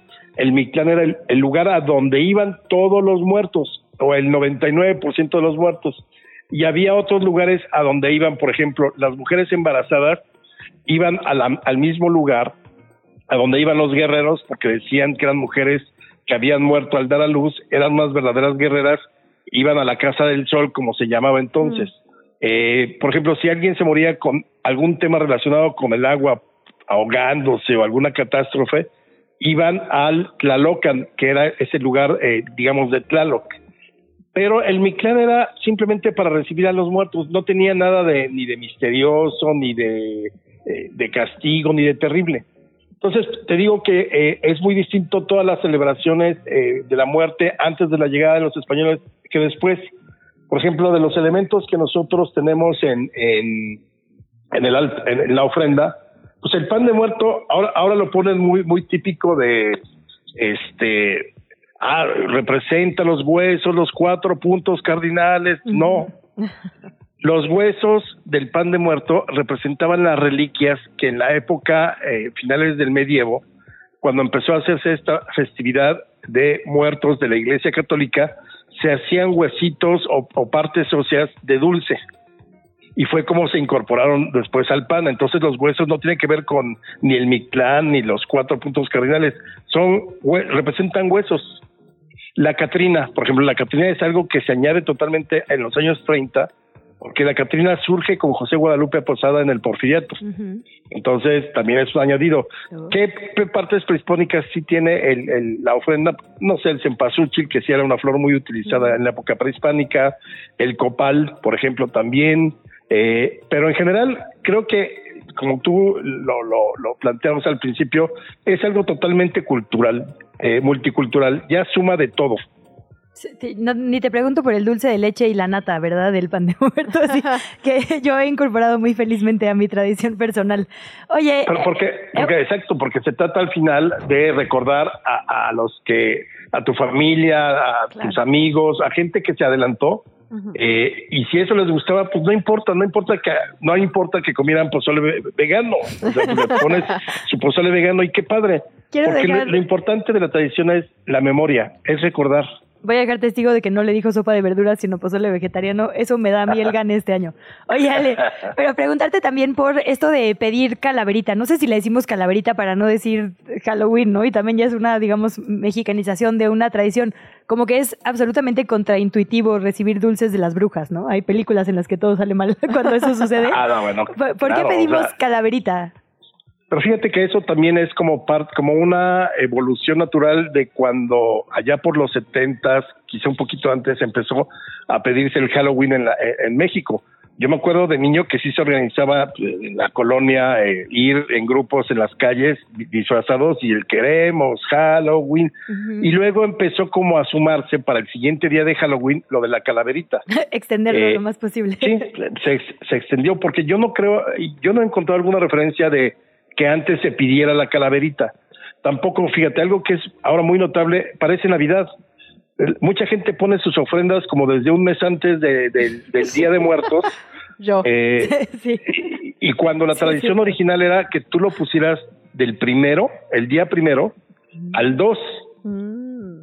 Porque esa es la noche en que bajan eh, los, los espíritus de nuestros antepasados a comer y a degustar. Y por eso muchas veces el, la propia ofrenda se ponía en el cementerio. Este primero y dos seguramente estarán llenos en la noche, sobre todo en la noche del primero al dos. Los cementerios pueden darse una vuelta por cualquiera y encontrarán sobre todo en Mixquic, que es como el típico en la Ciudad de México.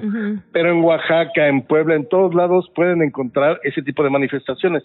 Ahora, a mí me gusta mucho que con 15 días o tres semanas antes pongas tu ofrenda. Está padre no, y no pasa absolutamente nada. Creo que en este tipo de cuestiones multiculturales, eh, digo, no podemos eh, ser totalmente cuadrados, sino al final todo viene siendo una evolución donde sumas culturas, donde sumas pensamientos, ideas, religiones y de todo. Y al final creo que lo padre es que ah, yo sí siento que de unos años para acá hemos recuperado muchísimo esta tradición de, difuntos. O sea, yo de niño me acuerdo que no era tan, tan, y te estoy hablando hace, ¿qué te gusta? 50 años, 49. Este, yo no me acuerdo que era como que eh, permeaba más el Halloween. Y ahora, obviamente no en los pueblos, que es diferente, pero en las ciudades sí. Ahora creo que ya estamos a la par y me parece muy bien que si los niños quieren hoy su Halloween, venga, nada más cuiden de que no coman muchos dulces porque si no mañana no se van a poder echar el pan de muerto, la calabaza. Ah, bueno, si a mí me pusieran de una vez les aviso a mis hijos, si cuando yo sea difunto me ponen calabaza, no voy a regresar. Nunca Ni jamás. me esperen. Carne. ¿Qué- qué quieres? ¿Qué tequila, Exacto, chicharrón prensado. no Oye, sé. hay que dejar eso por sentado también, ¿no? Así, Sí. parte de nuestras voluntades. ¿Qué tiene que haber en la ofrenda? exacto.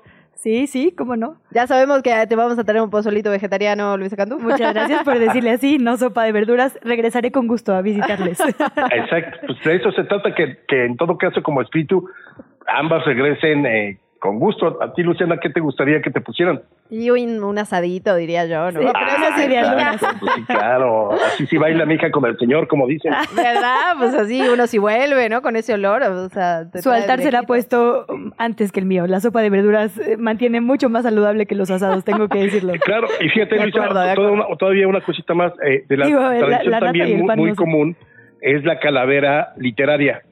Que esta surge claro. con José Guadalupe Posada, tenía su, su, su- su sección del Gran Panteón Amoroso para estas fechas, y en pequeños versos eh, de cuatro líneas, eh, pues ahí hablaba del amor y del al que dejaban, el novio, la novia, Ajá. y luego pasaron a ser como el, el elemento perfecto para hacer una crítica divertida sobre una sobre una persona o sí o tu pariente, tu novio, tu pareja, tu mamá.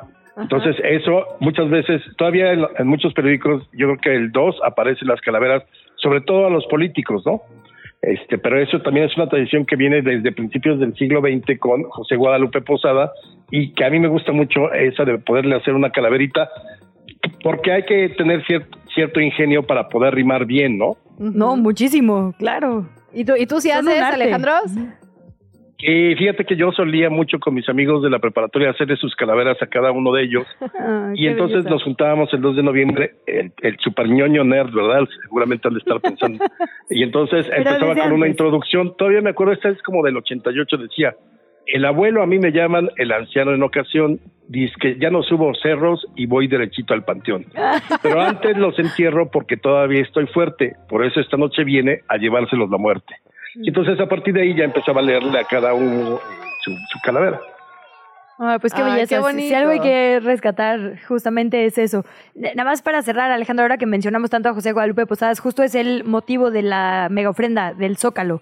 Este año ya te diste una vuelta, ¿qué opinas? ¿Qué decir también de, de, de esta figura, digamos, ¿no? Máxima para nuestra cultura. A, a- a mí me gusta, y eso siempre lo he dicho, a mí me gusta mucho que, que el gobierno desde 1997 haga este tipo de cosas eh, a nivel de las plazas públicas. La, la mega ofrenda me parece que es padrísima, sobre todo, por ejemplo, cuando tienes niños chiquitos, llevarlos, explicarles el sentido, todo eso, es un deleite. O sea, yo sí creo que si pueden ir ahora estos dos días que vamos a tener, no sé si hay- habrá mucha gente que toma el puente, pues dense una vuelta por la Plaza Mayor porque, bueno, José Guadalupe Posada es el padre de la Catrina, pero me parece que también la estaban dedicando a Pancho Villa, entonces hay muchos elementos, eh, creo que son celebraciones, olvidémonos de si, ah, es que los gringos o los anglosajones y las brujas, está muy padre eso, y también está maravilloso que nosotros preservemos nuestras, nuestras tradiciones y juntas pueden convivir sin ningún problema. Entonces yo sí creo que vale la pena mucho ir a la Plaza Mayor, al Zócalo, a ver la, la mega ofrenda, o hay mucho, por ejemplo, el ex convento de Churubusco, Museo de las Intervenciones, pone su ofrenda, este, la Casa del Risco, en todos lados, insisto, para los mexicanos es un poco como eh, si fuera Navidad, ¿no? Igual, yo, yo, creo que ahora el 3 quitan los, los, las ofrendas y el 4 ya están los primeros árboles de Navidad hasta como el 7 de febrero. Pues maravilloso, Alejandro. Muchísimas gracias por platicar con nosotras esta mañana, por recordarnos de dónde vienen esos, esos, digamos, esas costumbres que tenemos ya muy arraigadas y a pasear por todos lados, como ya lo dices. Así es, les mando un abrazo calaveresco y que la pasen muy bien. Ah, y otro grandote. Muchas gracias, Alejandro Rosas. Buen día. Gracias a ustedes. Oye, lo único que sí deberíamos decir es uh, uh, una especie de junta editorial que tuvimos aquí, ¿no? Como hasta dónde se vale la decoración de miedo en un país como México. es, un temazo que creo que también deberíamos discutir en algún momento, porque vemos cada coche o cada casa de repente con decoraciones que nos recuerdan más bien a las noticias más tristes que hemos tenido, ¿no? Y ahí sí como que, oye, a mí me hace cortocircuito. Bueno, deja todo eso, hubo hasta iniciativas para tratar de prohibir ciertos, ciertos digamos, disfraces acá en el en Culiacán, por ejemplo, ¿no? Que hablaban de prohibir el uso de disfraces de narcos, lo cual digamos, parece loco que haya que prohibirlo, que tenga que venir desde una política pública de prohibición y por otro lado, pues muy lógico, ¿no? De que no es algo que no es un juego, ¿no? El, el trauma comunitario, digamos, existe, e, es real. Yo justo les contaba en, esta discusión que tuvimos editorial por acá, del, eh, en Coyoacán, por ejemplo, el año pasado, estas camionetas, iba gente disfrazada de narco con pistolas, espero falsas, ¿no? Pero como ametralladoras eh, de, de fuera de las ventanas, pies colgando, ¿no? Y van pitando y con música fuerte. Entiendo que para ellos es un disfraz y es chistoso, para la mayoría de nosotros remite a una escena de violencia que es más bien terrible, ¿no? Entonces, pues ahí eh, apelamos a su prudencia y a su construcción de paz, estimada audiencia. La salud en tus manos, con el doctor Mauricio Rodríguez de la UNAM. 8 de la mañana, 45 minutos, momento de hablar de la salud de nuestras manos, como siempre, como cada martes, con el doctor Mauricio Rodríguez. Doctor Mauricio, ¿cómo está? Qué gusto saludarlo esta mañana. Hola, Luciana, ¿cómo estás? Saludos al auditorio. Saludos, Luisa, buen día. ¿Cuánto tiempo más le vas a hablar de usted al doctor Mau? sí, oye, ya. Tengo esa pregunta. Es que aquí, o sea, le dije doctor Mau y luego me sentí mal porque pues no hay esa confianza, vamos, pero ya le voy a decir doctor Mau, si me lo permite. Con mucho gusto, con mucho gusto. Más bien creo que yo soy una igualada, perdón. Más bien yo te voy a, yo voy a hablarle de usted, doctor Mau.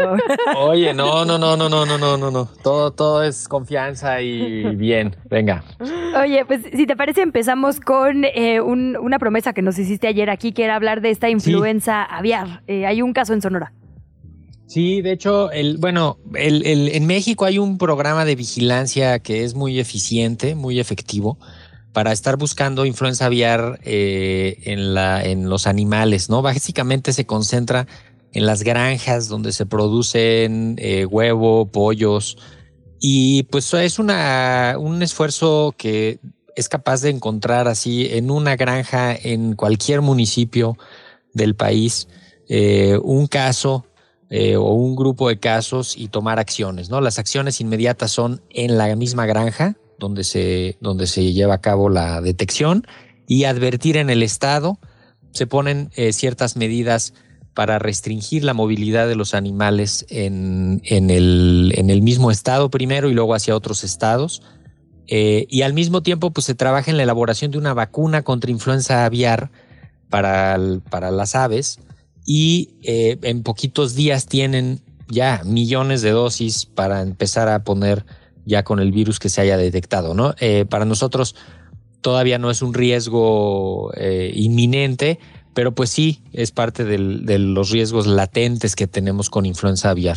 ¿Y hay que tomar alguna prevención, precaución, digamos, si vamos a comer pollo o huevo? ¿Hay algo que podamos hacer?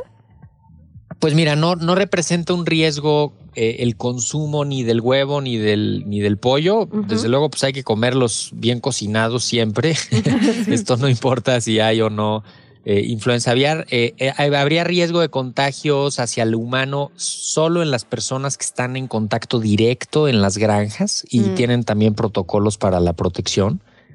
Eh, pero no hay, no hay un riesgo directo para el, para el humano eh, por, el, por el consumo de estos animales. Además, como les digo, se, se hace la identificación de la granja, se sacrifican a los animales que estén más infectados o con mayor afectación y se, y se hace un cerco sanitario para evitar que se propague a otras granjas. Imagínense que esta granja tiene 90 mil gallinas, esta granja donde lo detectaron, ¿no? Entonces, son números altísimos, ¿no? Son, de pronto puedes llegar a los, a los cientos de miles o millones de animales y por eso pues tienen medidas eh, muy estrictas para, para, evitar la propagación eh, y empezar a vacunar contra el virus que se, que se identifica. Esto también ya lo han hecho varias veces y es algo que sí se hace en México, a diferencia de Estados Unidos, ¿no? Allá no, allá no vacunan a las aves. Bueno, nos quedamos, digamos, con la confianza de que cualquier eh, producto, ya sea de huevo o pollo, que llegue a los lugares Sí. donde lo compramos, viene, digamos, ya tras este proceso, ¿no? Sí, sí, sí, sí. Además, eh, te digo, no, no representaría ningún riesgo para el consumo, ¿no? Puede haber más salmonelosis o campylobacter o Claro. algunas otras bacterias que por no cocinar bien los huevos o la carne del pollo, pero de cualquier manera, pues hay que, hay que seguir pendientes eh, y simplemente vigilar la, la información que se esté generando. Ya ha pasado previamente, se contiene. Ahorita quizá el riesgo sería que hay más aves migratorias por la época del año eh, Mm. y en las aves migratorias se mueven estos virus de influenza y así es como llegan a las granjas que están de pronto en medio de, pues, de lugares que, que está por ahí el paso de las aves migratorias. Eh, bajan los animales a tomar agua, se acercan a los comederos de las granjas que tienen comida al aire libre y esto puede contagiar a las aves de, las granjas o a otros animales. Por eso es, es importantísimo vigilar la, la flor, la, pues toda la fauna eh, silvestre y desde luego pues la que se usa para la producción. Doctor Mau, teníamos otro de los temas pendientes que tenía que ver con Guerrero. Se ha hablado obviamente de la Sí. devastación, de- del tema de las víctimas, de la reconstrucción, de lo económico. Ahora, ¿qué pasa en materia sanitaria? ¿Podemos pensar en una emergencia, digamos, a corto o mediano plazo? Pues sí, lo bueno, lo, lo, lo primero es eh, se, pues, de- se declarar la emergencia sanitaria, ¿no? En caso de que, de que empezara a haber eh, pues ya el recuento de, del daño. Eh, eh, esa zona de Acapulco y los municipios de por ahí tienen más o menos casi el 25% de la población del estado de Guerrero. Eh, pero acuérdense que Guerrero tiene de los peores indicadores de rezago social, ¿no? Entonces, pues tiene menos médicos por habitante, menos personal de enfermería por habitante, menos camas de hospital por habitante. Entonces, todo esto además se lastimó. En Acapulco es el centro urbano más importante del estado. Ahí estaba la infraestructura hospitalaria más importante. Entonces, hay una acción inmediata para cuantificar el daño, evitar los brotes, eh, detectar a tiempo brotes. El desplazamiento de las personas hacia los refugios implica riesgos, la preparación central de alimentos también implica riesgos, la distribución central del agua, eh, todo esto que platicaban hace rato con, con eh, el presidente municipal de Coyuca, ¿no? Me parece que era el- la persona con la que hablaron, eh, de cómo están pues dando agua y empezando a echar a andar las tortillerías y empezando a echar a andar la- los alimentos, la importación de alimentos que van a tener que hacer todas esas comunidades y al mismo tiempo pues no permitir que se rezaguen el diagnóstico, el tratamiento de las enfermedades, ¿no? Imagínense los que tienen diabetes, los que tienen tuberculosis, los que tienen hipertensión, pues necesitan llegar sus medicamentos, necesitan seguir su control, eh, todas las embarazadas, seguir su control prenatal, asegurarse de que esos niños vayan eh, y niñas vayan a nacer bien eh, en condiciones adecuadas, eh, detectar a tiempo, evitar brotes en los albergues. Imagínense que se mete COVID a un albergue de Ay, esos. no. ¿no? O que empieza el mosquito del dengue, porque ciertamente ahorita hay como una limpia de mosquitos por la por lo que pasó, pero en unos días empieza otra vez ya a haber muchos mosquitos y va a empezar a haber transmisión de esto, si se contaminan las fuentes de agua, o sea, sí, Sí, es una situación delicada. Oye, doctor, justo eso, cuando, digamos, a mí me, me ha tocado cubrir inundaciones, echan como cal, ¿no? O como ciertas cosas para evitar esto que dices, eh, nuevas infecciones o nuevos focos, digamos, eh, de Sí. focos rojos. De- el- las crónicas reportan, por ejemplo, que hay muchos animales muertos, ¿no? En, en- en las calles de Acapulco, eh, pues perritos, gatitos, fauna, digamos, normal de, de las costas de otro tipo. Eh, ¿Qué hacer con esto? ¿Cuál es la recomendación? Si alguien nos está escuchando, tiene familiares por allá, ¿qué hacer? O sea, que se mantengan lejos, que no lo respiren, que mantengan sus pies secos, ¿no? O sea, ¿cuál es como lo vital para estas horas? Sí, bueno, lo, lo, vital pues sería si hay cal, pues echarles cal, si se pueden enterrar, enterrarlos, ¿no? Eh, sobre todo los animales que, pues todos los animales que se murieron. Esto puede llegar a contaminar las fuentes de agua. Eh, porque pues eso, o sea, son muchas, muchos, muchos eh, riesgos al mismo tiempo.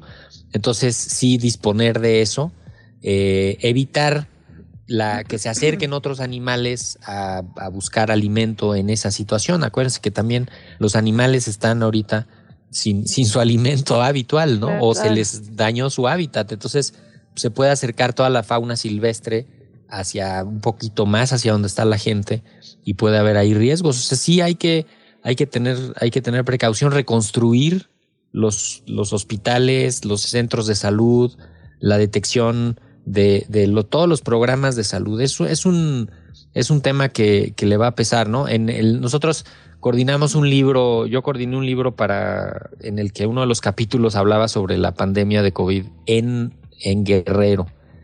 Y ahí pues, nos daba muchos datos el que fue secretario de salud sobre las condiciones de salud de Guerrero, ¿no? Y es, pues sí es alarmante y hay que, hay que tener ahí mucha, mucha precaución y capacidad de asistencia institucional, que eso es lo que ahorita va a ayudar más. Pues doctor, agradecerle como siempre, como siempre estos minutos cada martes. ¿Dónde te seguimos? ¿Dónde te leemos? Muchas gracias, Luciana. Yo estoy en Twitter como arroba Mau Rodríguez. Básicamente ahí es donde, donde ando poniendo cosas. Y en Radio UNAM tengo un programa hoy, martes a las 6 de la tarde. Eh, hoy vamos a hablar sobre vacunas, preguntas, las preguntas más frecuentes. Entonces, pues ahí también nos pueden sintonizar en el 96.1 de FM. Les mando un abrazo. Otro grande, doctor Mau, muchísimas gracias. Hipócrates 2.0 se llama buenísimo, la verdad. Lo recomiendo ampliamente.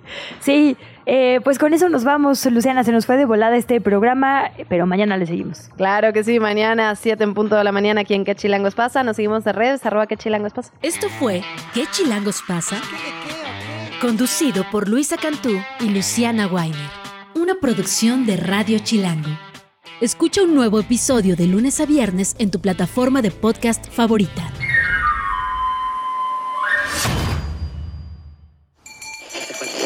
Radio Chilango. La radio que... Viene, viene, ¿eh?